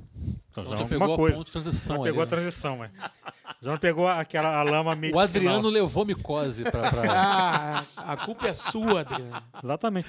Então é essa coisa de você não entender o perfil de um lugar. Né? Você não entende. Se bem que ele tem vários outros interesses. Né? Então você leva empresas poderosas ali, que gera uma concentração de renda maior, que não gera emprego para ninguém do local. Isso aí é o, é o capitalismo ali no seu modo mais selvagem, É o destruindo o lobby, né? local. O né? lobby. É.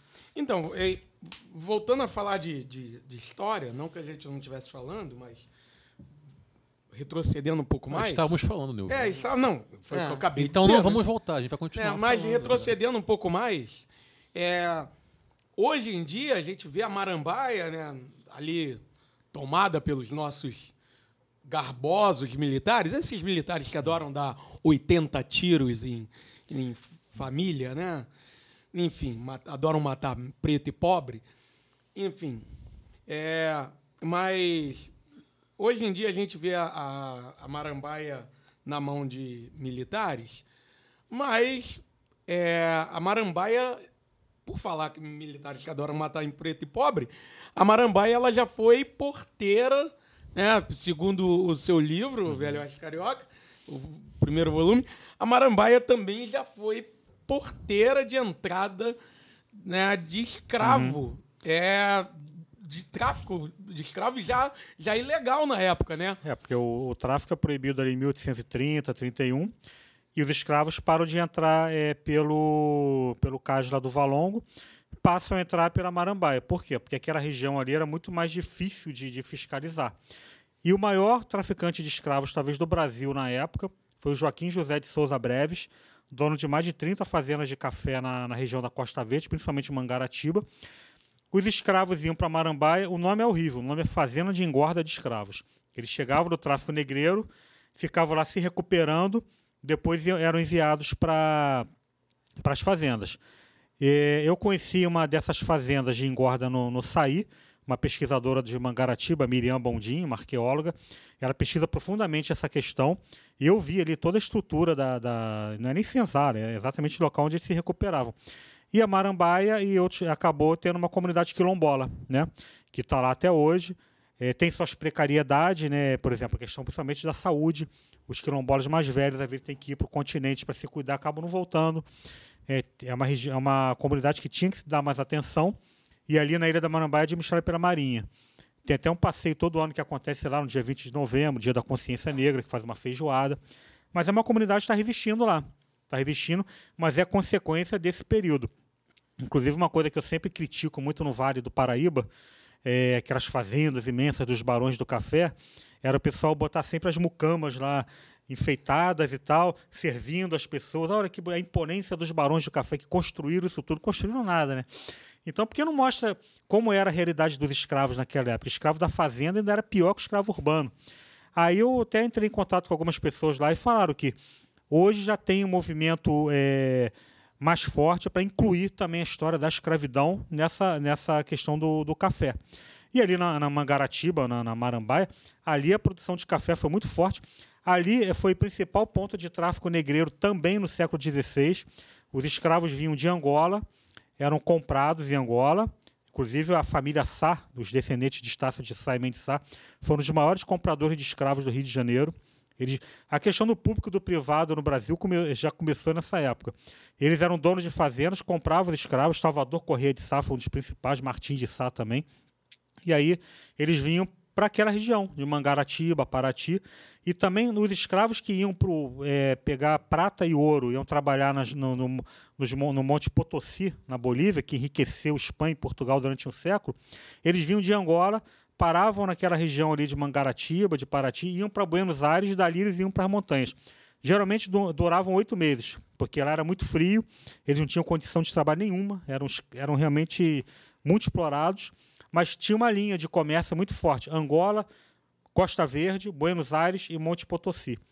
E isso foi continuando. E quando veio o ciclo do café, a mesma coisa. O Breves, que foi esse grande dono de terras, quando veio a abolição, que ele, ele faliu, porque aí acabou realmente a escravidão. Quer dizer, a abolição a gente faz várias críticas porque você não conseguiu. Coitado Só- Joaquim. Pobre Joaquim. Pobre Joaquim, coitado. E mais às vezes eu vejo discursos dessa forma. A riqueza dele Arrebentou foi. é, do coitado cara. do cara, pô, era um grande comerciante. Até hoje, né? Até hoje, coitado. Perdeu tudo. Eu tive eu tenho um grande amigo, ouvinte nosso, abraço, Igor. É, morador de lá, e aí é um cara muito curioso, é da geografia e tal. Conheci algumas ruínas lá, inclusive na praia de sair. Praia de Saí tem lá. E do outro lado da pista tem ruínas mais preservadas que são dentro do, do, do Parque Cunha Bebe. Cunhambebe tem também. É, mas é impressionante. E aí, voltando àquela questão. Parque Cunhambembe? Parque- Cunhambembe que estava no Rio da Mangueira desse ano. Sim, sim. O parque foi inaugurado há pouco tempo. Essas ruínas do Parque Cunhambebe, ela está preservada, Sim, tem sim. os roteiros, conta a história, e entra aquela questão que você falou, nível da educação. É impressionante, eu tive lá, com todos os relatos do guia, você sente uma energia que machuca. A pessoa que é- tem uma certa. Não, uma eu, assim, eu senti uma coisa estranha no é sair. bem estranho, é bem estranho, porque você vê paredes que, que ficaram ainda em pé, larguíssimas com os respiradores. É, é horrível, umas horrível. coisas assim, você imaginando aquilo cheio de escravos, meio que em, quarentena para engordar, Uhum. É. como eram tratados como animais, o sofrimento que era Não, uma aquilo coisa é horrível, absurda. é horrível. E as ruínas da Praia de Saí não estão preservadas. Vi pedras, o pessoal arrancando pedras da- das ruínas para fazer churrasco. Botar Sim, fazer a- uma fogueirinha, churrasco. Enfim, falta, comu- falta comunicação, falta educação e preservação. Já teve produção de, de, de televisão lá que o, o som alto acabou provocando a queda de pedras lá que destruíram. Então, a Miriam Bondin era da Fundação Mário Peixoto. Ela e a equipe dela, elas fazem um trabalho incansável lá para tentar preservar as ruínas que tem na Serra do Piloto, eh, que foi uma das a primeira estrada assim, moderna do Brasil. Eh, o, Parque de São João Marcos, né, que foi destruído com a represa de Ribeirão das Lajes. Então, o pessoal da Fundação Mário Peixoto tem feito um trabalho muito importante e para preservar, porque isso é história. A gente se sente mal ali, mas aquilo tem que ser preservado para que aquilo não se repita, né? Que aquilo é uma página triste da nossa história. Infelizmente ainda tem uma escravidão até hoje, né? De, de- de exploração, de classe trabalhadora e tudo isso. E aquela região ali é uma região muito importante, porque ali ela, ela reflete todas as contradições do nosso sistema colonial. E eu, eu sempre bato nessa tecla. Se falar, ah, eles que construíram. Quem, as pessoas olham aqueles monumentos, assim, igrejas no centro do Rio, Fortaleza. Pô, como é que construíram aquilo? Construíram com um chicote nas costas, né? Aí, aí é muito fácil construir. Uma coisa que, que na verdade, é uma. é, acaba, você citou uma opinião sua sobre a questão da cultura aqui na, na, na Zona Oeste. É, pensar a cultura da Zona Oeste, pensar a cultura de Campo Grande, é, nas- pelo que você fala, ela ficou invisibilizada, mas ela existe forte. Muito forte. É, essa, essa, esse movimento de invisibilizar a cultura, eu já vi palestras, já li mais ou menos, já li a respeito sobre o conceito de Campo Grande como uma cidade dormitório, uma cidade em que o povo dorme Não só Campo Grande, o bairro do subúrbio em é, geral. Os bairros do subúrbio. Esse conceito, que é um conceito geográfico né, de cidade dormitório, é, isso, Campo Grande, no seu início, cresceu dessa maneira. Houve uma separação né, do, da. é, é, o- os militares colocaram estrategicamente a Vila Militar, né, separando até de Diodoro para lá. Inclusive, você frisa bem isso no seu, no seu livro Velho Oeste Carioca. Né? Você demarca isso de Sepitiba a Diodoro. Essa divisão É, houve essa intencionalidade de, de, de, de dinamizar né, a população de Campo Grande, fez com que crescesse a população de Campo Grande, mas num sentido para dormir em Campo Grande e trabalhar no centro da cidade. E o impacto, e aí os desdobramentos desse conceito, muitas das vezes tem a ver com uma cultura é, é, é, é, é que não finca raízes, numa pouca produção cultural, com uma baixa identificação, com uma baixa, com baixo conceito de identidade de quem mora no bairro de Campo Grande. Mas ó, esse conceito vai um pouco de encontro ao que você diz em relação à questão da cultura. Você concorda com esse conceito de que Campo Grande, no seu início, foi projetado e cresceu no sentido de ser depositário para as pessoas dormirem e trabalharem no centro e que isso fragilizou e, e, e, e, torna a nossa identidade frágil, a gente não se identifica muito, isso repercute até hoje? É, Campo Grande até a década de 60 era uma zona essencialmente rural. Então as pessoas trabalhavam aqui e ficavam aqui, até porque era muito distante para você. Com a estação, a, a, estrada de ferro do Pedro II, muita gente veio morar nos arrabaldes, né, que eram chamados subúrbios, trabalhar no centro. Mas Campo Grande, por ser tão distante assim, acabou fincando um, um, o trabalhador no campo. E também aqui já tinha um comércio forte desde o início do século XX. Quando vem a crise da produção de laranja, no final dos anos 50, aqui começa a ter um crescimento imobiliário muito grande, principalmente com os irmãos Araújo. O que, de certa forma, impediu uma favelização de Campo Grande, porque aqui começaram a ser construídas casas com quintais. O Lacerda, naquela coisa de transferir favelas, acabou não encontrando muito respaldo aqui em Campo Grande, até por a força política de algumas pessoas que tinham aqui. Então você começou a ter muita gente morando aqui, mas aí a partir dos anos 70, principalmente, começa a ter esse conceito da cidade dormitório. Você pega o trem para trabalhar no centro. Eu lembro que nos anos 90, quando eu estudava, eu trabalhei no centro, eu saía, sei lá, 5 e meia da manhã, 6 da manhã, muita gente ia pegar o trem. O cara ia trabalhar, às vezes, ganhar um salário mínimo de contínuo na Rua da Alfândega. Hoje, quando eu tenho algum compromisso no centro que eu saio muito cedo, eu não vejo mais isso. Eu vejo pouca gente indo para o trem. Por quê? Porque aqui teve um crescimento muito grande nos comércios, nos serviços, inclusive nos subbairros. Eu moro no subbairro Santa Rita, onde tem a igreja de Santa Rita. Inauguraram uma clínica agora enorme lá, que vão trabalhar médicos, dentistas. Tem um supermercado que abrange é, pega muita gente. E o pessoal trabalha, é, que trabalha mora ali perto. Então acabou essa coisa do cara ir para o centro para um trabalho não especializado. Os que vão para o centro é porque tem algum trabalho, alguma repartição pública que é lá, ou tem um trabalho muito específico que não pode fazer lá. Mas, ao mesmo tempo, eu percebo, se você passar seis horas da tarde no centro de Campo Grande, muitos ônibus e vans indo para Inhoaíba, Cosmos, Barra de Guaratiba. Então, é uma situação que se inverteu um pouco. Campo Grande, muita gente está trabalhando no próprio bairro, mas também muita gente dos outros bairros está vindo trabalhar em Campo Grande. Sim. Virou uma, uma, uma, inversão. E os subcentros do, do, de Campo Grande, até o professor Carlos Eduardo Souza fez um livro sobre o subcentro do Art Shopping. Em torno do Art Shopping criou-se um, quase que um outro bairro ali, muito forte. Então as pessoas estão trabalhando mais em Campo Grande, não está mais tão grande esse conceito da cidade dormitório. E isso acaba, de certa forma, propiciando, pô, já que eu estou aqui, eu não saio tanto no meu bairro, se o cara gosta de cultura, por que, que eu não posso, de repente, formar, ter uma formação, é, ter lazer, entretenimento no meu bairro? Então, isso é que eu acho que está surgindo, os coletivos que existem aqui, o que não impede o cara também de sair no fim de semana, que é um teatro municipal, que é uma outra coisa, na Barra, sei lá.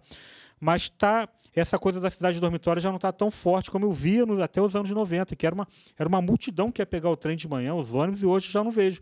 Às vezes, seis e meia da manhã, eu vou lá pegar o trem. Não vejo tanta gente em volta. Mas, mas eu vejo muita gente indo dos outros bairros que não tem tanta estrutura quanto Campo Grande vindo para cá.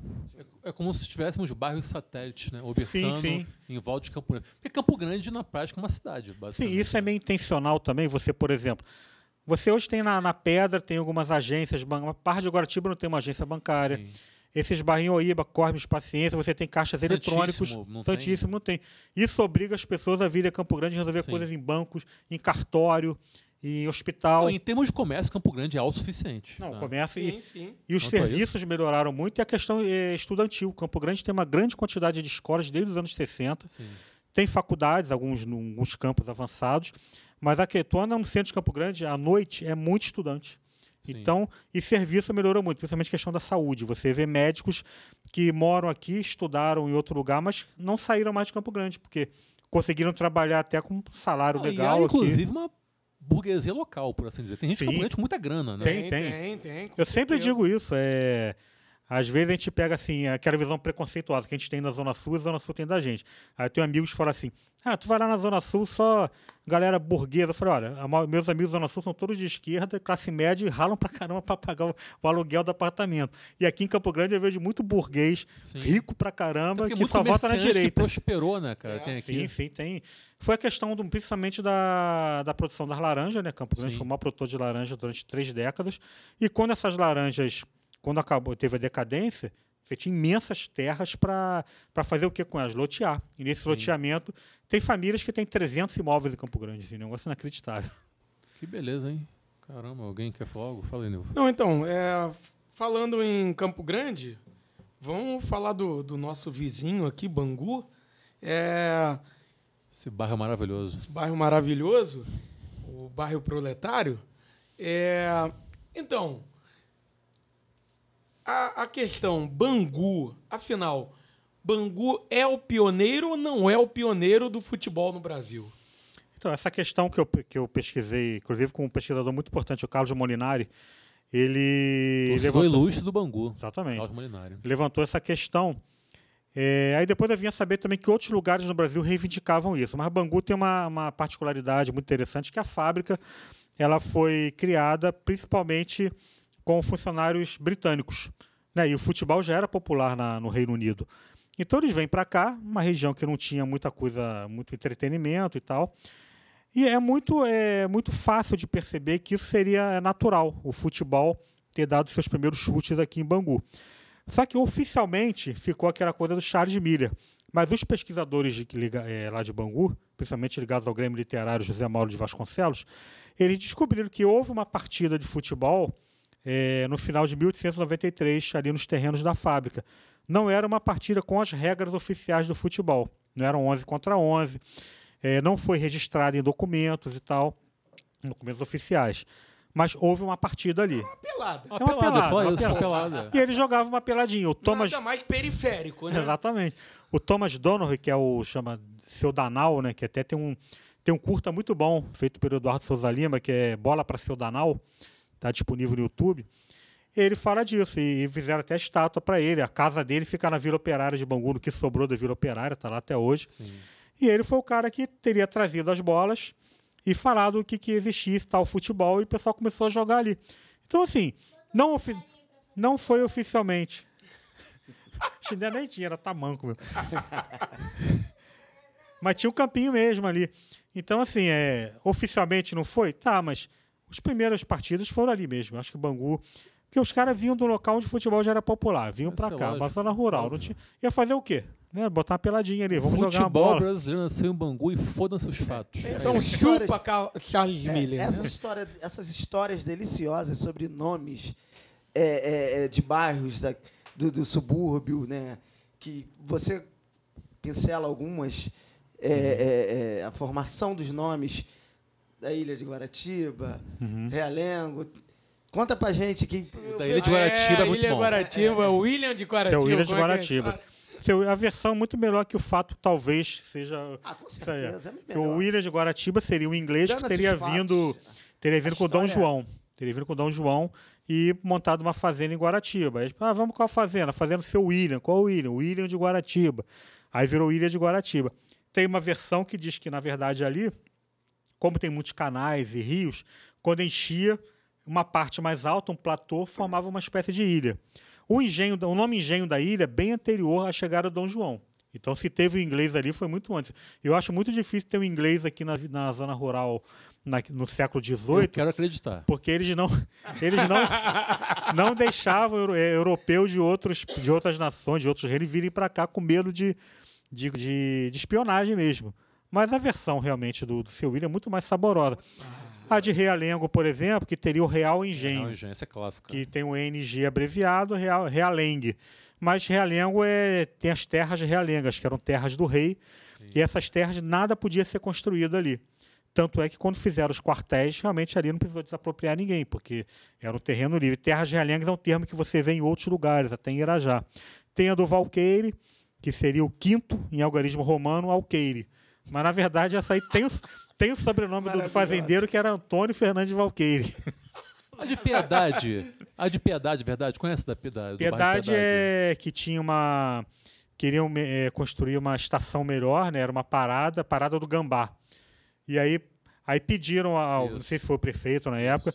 Por piedade, Por Piedade, mudaram é. o nome de É Parada do. Gambá. E mudaria o nome para Estação de Piedade. Então, essa é real. Essa versão é real. Já falaram que tinha uma igreja Nossa Senhora da Piedade. chato, cara.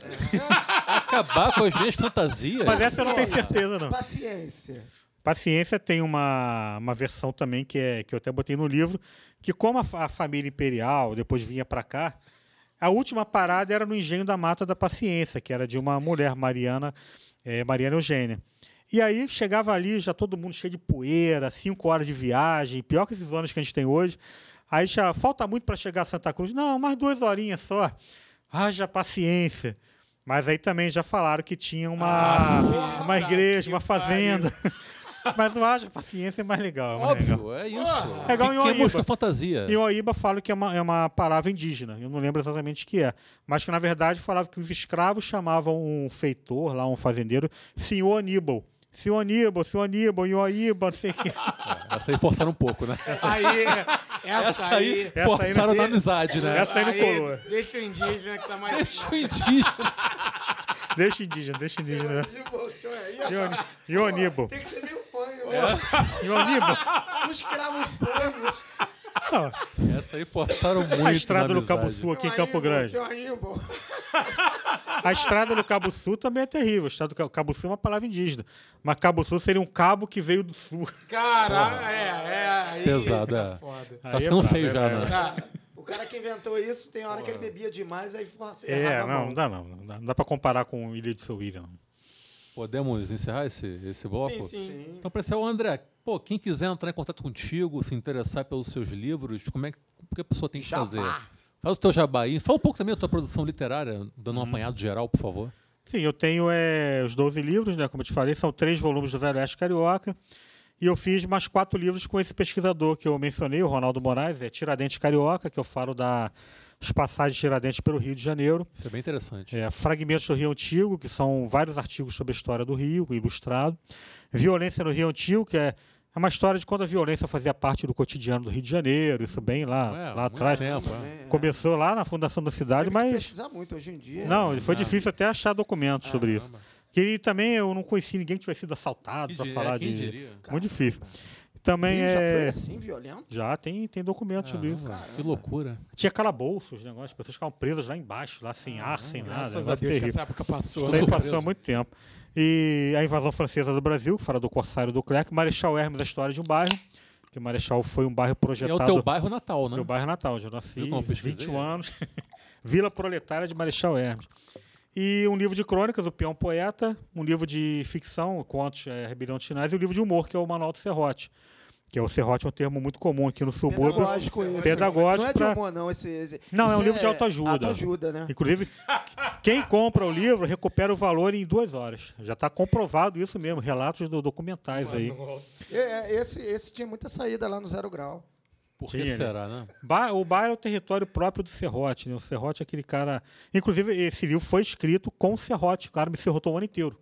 O Chico Lemos, que tem até o, o desenho dele, do, da capa, é inspirado no rosto dele. Ele é tão serrote, quando ele passou a pagar a conta, que ele cansou de me serrotar, ele me dava o dinheiro por baixo da mesa. E aí eu ia pagar a conta e falava, ó, o otário aí vai pagar. E aí eu tinha que dar o troco para ele lá na esquina. Pra não desabonar a conduta Não, dele. senão ele ele ficaria- tinha toda uma imagem a zelar, né? Tem todo um uma linhagem. E assim, eu tenho página no, no Face, né? André Luiz Mansur. É, eu vou dar um telefone, que aí quem quiser de repente falar sobre os livros, alguma coisa, Sim, claro. é 999 19 7723. Chama no zap. Chama no zap 999 19 77 7723. 021. 021. E-mail, tem não e-mail? Tenho em andremansur.hotmail.com. Show de bola, André. Sim, Valeu. já que você é um mascate literário, Não, é, tem que é de ter. suma importância a galera se, se pegar todas essas informações. Claro, Claro, e- claro, pô. E aqui em Campo Grande eu criei um serviço que eu botei até quando eu postei isso, fez sucesso, que é a Book Bike. Como eu gosto de andar de bicicleta, às vezes a pessoa quer comprar o livro. Não, eu moro em tal lugar, ué, eu vou de bicicleta aí. É. Bota assim, a, o sacolinha com o livro eu vou lá, Book Bike. Tá lá. Maravilha. Bike é ótimo. E os atentados literários? Eu sei que você fazia os atentados. Atentados literários, é até uma crônica que está no Peão Poeta, que eu nesse papel de disseminar a cultura. Quando o trem chega na central do Brasil, eu sorrateiramente boto um livro no banco. Aí um amigo meu até deixar recado, eu comecei a deixar recado também. Esse livro fazer uma companhia para você e tal, bababá. Passar ele para frente depois. E aí eu faço sempre. Isso aí, na verdade, eu vi quando teve o atentado de 2001, é, que aí algumas pessoas falaram disso, desse nome atentado literário. Deixava o livro em jardim, banco de praça. E eu deixo na. Às vezes eu não deixo livro, eu deixo no jornal, por exemplo, jornal do Ecomuseu, lá de Santa Cruz. É um jornal voltado para a história de Santa Cruz. Às vezes eu deixo o jornal quando eu vou para Santa Cruz. Deixo no banco. E eu acho que vai despertar uma curiosidade, minha, minha né? amiga Bianca Yud está lá no, no Ecomuseu. Está no Ecomuseu de Septiba. A Bianca, com Bianca, certeza. boa. pô. Bianca Beijo é- Bianca. Isso. A Bianca, o Silvan, a galera que tem lá do Ecomuseu de Septiba, já fiz o passeio algumas vezes. É um trabalho desses que Pô, a gente fala. maravilhoso, Trabalho maravilhoso fantástico. aquele passeio. e vai até lá o antigo casque que tinha ali, vai é, mostra um sambaqui, é, reserva arqueológica indígena. É um passeio primeiro domingo do mês, nove da manhã, ali na Praça do Coreia de Septiba. Muito legal. O Corsário Carioca, que é um teatro, É um teatro flutuante, né? teatro flutuante. O Corsário Carioca é um passeio que eu faço há três anos. Eu levo meus livros, é idealizado pelo Marcelo Serra, e ele teve uma ideia muito bacana, que ele faz um passeio pela Baía de Guanabara, saindo da Marina da Glória, com atores interpretando personagens históricos. Aí tem Araribóia, tem Anchieta, tem Estácio. No barco tem uma luta de espada entre Vila Gaião e Estácio de Sá para ver quem vai fundar a cidade. Tem oficina de especiarias, mostrando para as crianças sentirem as especiarias, mesmo provarem que as especiarias deram origem às grandes navegações. Tem uma oficina sobre a degradação da Baía de Guanabara e uma historiadora que vai contando a história do rio à medida que o barco vai passando pelos pontos históricos. E tem também bombeiros, né? tem toda uma segurança bem legal. E já faço parte há três anos e pouco. E tem sido muito gratificante, porque eu vendo os livros no barco, como eu falei, mascate literário, é, até, no, em até no mar, né? eu vendo o livro. Claro. E aí, e é bacana, é um passeio, tem página no, tem no Face e tal, quem quiser se informar, mas é, é, é legal ver as crianças se interessando pela história, tendo essa coisa do, do, do personagem. Os atores são muito bons, eles fazem muitas gags lá, muita irreverência, muito É um bacana. aprendizado com, com lúdico, né? Sim, Isso é. importante. Qual é a página no Face? É O Corsário Carioca. Corsário Carioca. Tem no Instagram também. Pô, muito bom, cara. Então, após esse delicioso, maravilhoso, edificante papo e aprendizado com André Luiz Mansur, Uma aula, né? Perfumado pela, Sem pela dúvida. Zona Oeste. caminhamos rumo ao O Brasil me obriga a beber. Eu bebo sim, estou vivendo. Tem Então, gente que o Brasil me obriga a beber. Eu vou abrir com nosso, com a nossa família mais querida do Brasil, né? É uma família muito unida, né? E também muito oriçada. E também muito Brigam oriçada. por qualquer razão Rapaz, e acabam xingando o Mourão. então, Jair Bolsonaro entra em modo mute e fica dois dias sem postar. Então, filho Carlos Bolsonaro tá bloqueando a senha do Twitter do, do o Twitter presidencial do Jair Bolsonaro, né? O presidente tá silenciado após desentendimento com o filho, né? É, é uma coisa absurda, cara. O, Jair- o- o Carlos Bolsonaro, que é vereador, Ele, ele- ele inaugurou o, o- o- o cargo de vereador federal, né? É, cara. O cara é vereador. O cara, porra, tá bloqueando a senha do presidente do país. Cara, o, o presidente. O cara não. O presidente não tá podendo acessar o Twitter oficial por causa do vereador. Cara, é uma. é- cara, é, é- isso. Sinceramente, isso acontece no Brasil. É isso. O Brasil me obriga a beber. Isso é, é poético, mas é assim, é uma poesia. É uma poesia. O quê? Uma poesia bizarra, né? De poeteiro. O meu Brasil me obriga a beber é, não, é, não é sobre a família, mas sobre, Finalmente. Uma, sobre uma figura pitoresca né, da nossa nação. A gente tem, estamos vivendo hoje uma situação cultural, né, a cultura do país, que em grande parte é, é fomentada, como em qualquer lugar, pelo poder público, ela está em frangalhos. Né? O governo assumiu e se, várias áreas, várias áreas de atuação do poder público federal eh, estão prejudicadas. Mas a cultura, mais do que, do que outra área, ela está sofrendo muito. E uma figura emblemática da, da cultura brasileira se rogou, rogou para si a tarefa monumental, né, a grande responsabilidade de mediar a relação né, das instituições culturais com o poder federal. A Ancine, por exemplo, que é uma agência de fomento do cinema nacional, ela está sofrendo a mediação e está sendo representada pelo nosso grande Alexandre Frota, o homem que empunhou a bandeira da cultura nacional.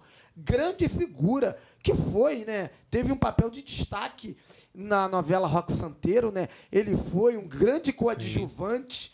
E tem várias produções cinematográficas Ah, reconhecidas. Por exemplo, Suruba 1, 2 e 3. né? É, é, é, é, é, é, sordidez no, no, no colégio normalista. Enfim, vários títulos cinematográficos que Vários. ele participou. E um, um homem clássico. desconstruído, transou com Desconstruído. uma mulher trans. Sim, um é totalmente É desconhecido. um clássico. É, um, clá- é, é um totem. É o Não, ele é, o- ele é o revés de um totem. ele é um homem que está carregando a bandeira cultural. Então o Brasil me obriga a beber por Um quê? antitotem. Porque Antitotem. Alexandre Frota é a principal figura política de fomento da cultura brasileira hoje. Puta que Bebamos. Bebamos. Fumemos crack pra caralho. O meu momento, o Brasil me obriga a beber, tem como protagonista um ser vivo, mais especificamente uma ave Falante? pertence- pertencente à ordem Pistaciforme e família Pistacidae, cujo gênero Amazona é o mais diverso. E essa ave possui asas arredondadas, largas e curtas. Não apresenta o dimorfismo sexual de plumagem, sendo predominantemente verde, com cabeça amarela e fronte azul esverdeada. Ave essa que encontra o seu ápice na cultura popular por intermédio da figura do grande e carismático Zé Carioca. Estou falando do bom e velho papagaio. E por que eu estou falando do papagaio? Porque um papagaio foi apreendido após anunciar a chegada de policiais num ponto de tráfico. Você quer algo mais brasileiro do que isso, cara? Um papagaio do radinho. Pô, E Maravilhoso. ele teria gritado, em- abre aspas, mamãe, vírgula, polícia, fecha aspas. que maravilha, cara. Segundo a polícia militar, a dona do papagaio é uma mulher conhecida como Índia, que apelido singelo. Que belíssimo epíteto, Índia, que foi presa, tadinha, duas vezes por tráfico de drogas. O pássaro será encaminhado, eu imaginei o papagaio tipo algemado, saca? para o Zoo Botânico de Teresina, no querido Piauí. Então fica aqui esse registro maravilhoso do papagaio. Um brinde ao, Um ao brinde. papagaio. Aliás, um abraço a todos os nossos ouvintes papagaios. Que com certeza temos. né? Sem dúvida, sem dúvida. Com certeza tem um ouvinte que ouve com papagaio ao lado É. e fica repetindo todos os impropérios que aqui são ditos. E um abraço pro Piauí e nossos ouvintes do Piauí. Deve o ficar Piauí. repetindo Adriano Siris, Adriano Siris. Tá vendo? O papagaio também. Aí, ó, o papagaio. ó, tá, tá dando ideia, tá dando ideia pro papagaio. É, Ele não só cagueta, não, tá? Ele reconhece virtudes. Então, trincheira cultural. A gente tinha que, tinha que botar musiquinha, né? Por trincheira cultural. Vamos pensar nisso depois, né? Sim, Sim, claro, sim, claro. Música tema. Música é sempre, sempre bom. Quem vai começar aí na trincheira cultural? Pá. Eu começo? Eu começo, então. 01. Eu começo, vou começar. É, deixa eu só achar aqui onde está. Eu vou indicar um site que para mim produz atualmente assim o melhor, um dos melhores jornalismos independentes do Brasil atualmente.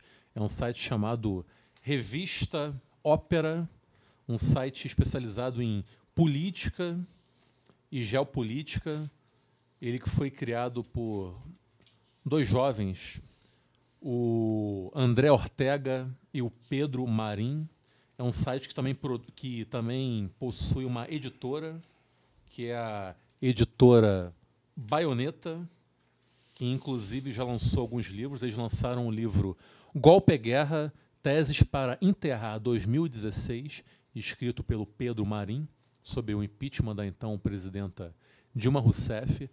Eles lançaram também o livro Religiões e Política em Tempos de Mudança, organizado pelo Pablo Seman, um livro que contém sete artigos que versam sobre episódios que demarcam estreitas relações entre as esferas religiosa e política, tanto sob um viés mais progressista, como, por exemplo, teologia da libertação e a, o apoio que a Igreja Católica deu à Revolução Sandinista na Nicarágua, tanto como versando a respeito da influência nefasta da, das religiões de matriz neopentecostal aqui no Brasil, que, enfim, é, originou bizarrice do tipo Marcelo Crivella, prefeito da cidade do Rio de Janeiro.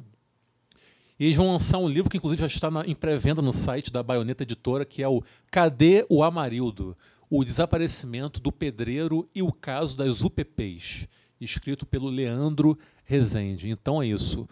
Curtam lá no Facebook, Revista Ópera, eles escrevem artigos maravilhosos de geopolítica, inclusive saiu um artigo recentemente destrinchando as eleições ucranianas, para quem não sabe, foi eleito uma espécie de Danilo Gentili, versão eslava agora, como presidente da Ucrânia. Então a bizarrice é mundial, é universal. Nós não estamos sozinhos nessa desgraça. É isso, galera.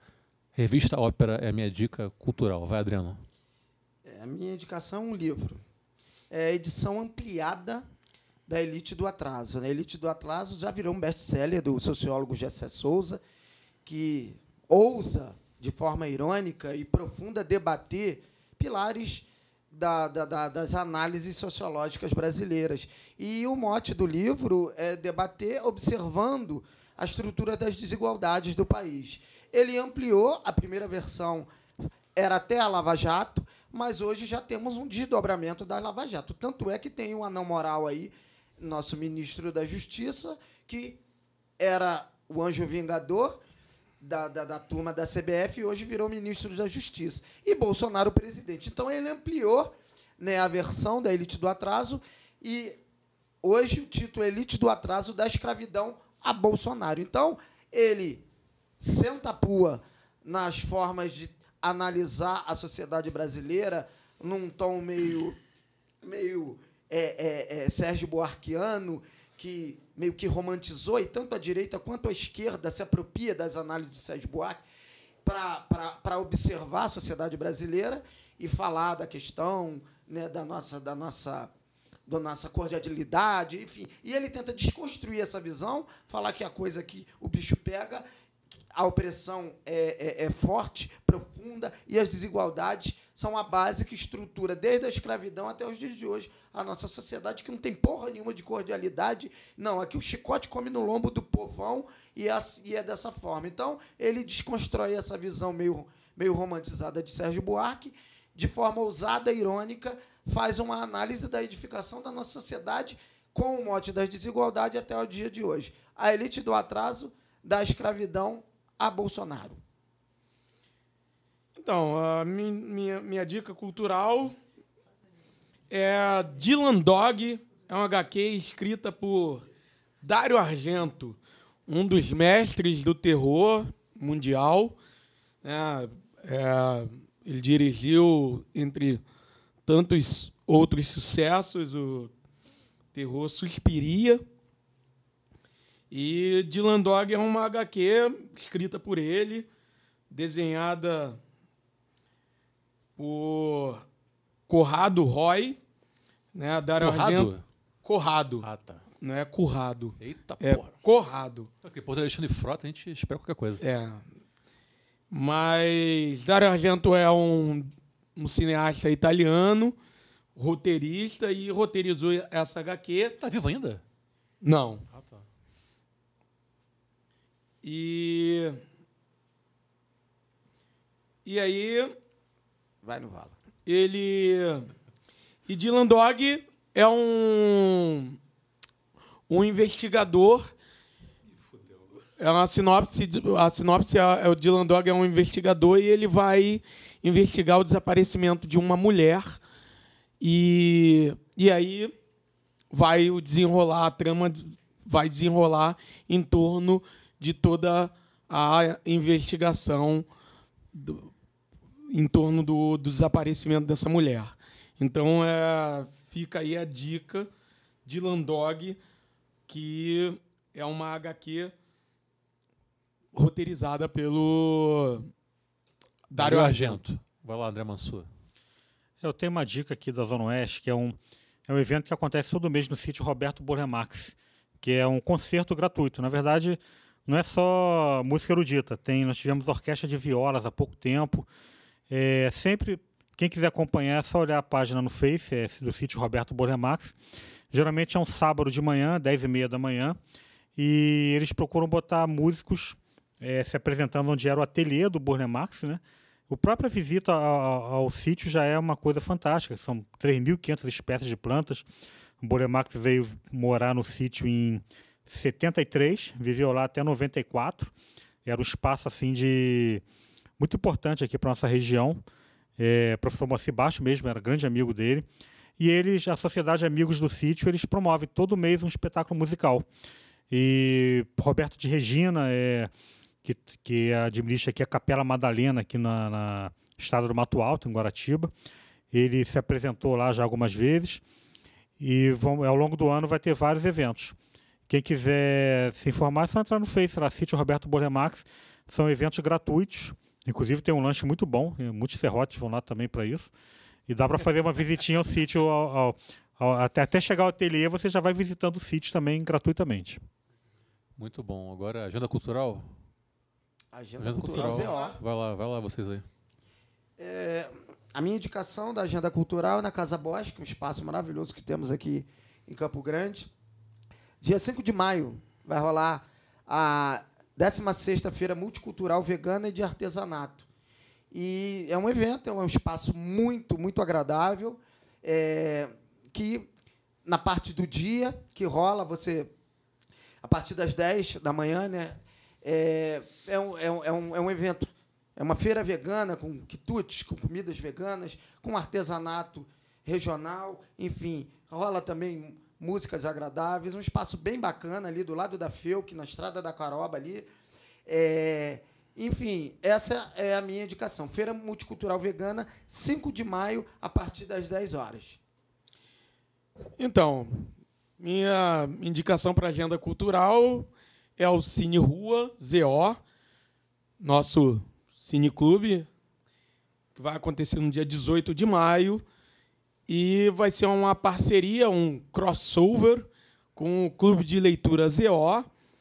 E o filme da vez vai ser O Cheiro do Ralo. Então, é- Cheirou foi pouco. cheirou foi, foi pouco e a vida é dura. Então a gente vai comentar e vai Vai exibir Com- o filme. Assistiremos, filme. comentaremos e beberemos. Isso. E discutiremos. discutiremos o, a adaptação também. Além da adaptação, Isso. nós compararemos Lourenço com Mutarelli. o livro O Cheiro do Ralo do Lourenço Mutarelli. Adaptação dirigida pelo Heitor Dália. Espaço Sim. Cultural Duas Rosas. no, no espaço na Casa Cultural Duas Rosas. Espaço muito bom, tomara que vingue. Baicuru. Rua Baicuru, número 231, Tu decorou o Campo número? Grande. Sim. É isso. É. E um abraço, José. Perto daquelas topzeiras nojentas que Um tem lá. abraço, José Fontinelli, nosso fiel ouvinte. Está sempre nos ouvindo Abraço, e é isso. vários feedbacks. Fontenelle fez, uma, Abraço. fez uma aí, resenha. José? Fez uma resenha do meu romance Abraço aí, Verdade, muito boa. verdade. Decorei Verdade. não, tá aqui. Ah, logo vi. Porra, até parece. Então é isso, podemos encerrar. André Luiz Mansur, muito obrigado pela sua brilhante presença no episódio de hoje. Foi uma retumbante honra te ter aqui. É, eu falei sem medo que seria que a cultura ia, ia ser levada aos píncaros.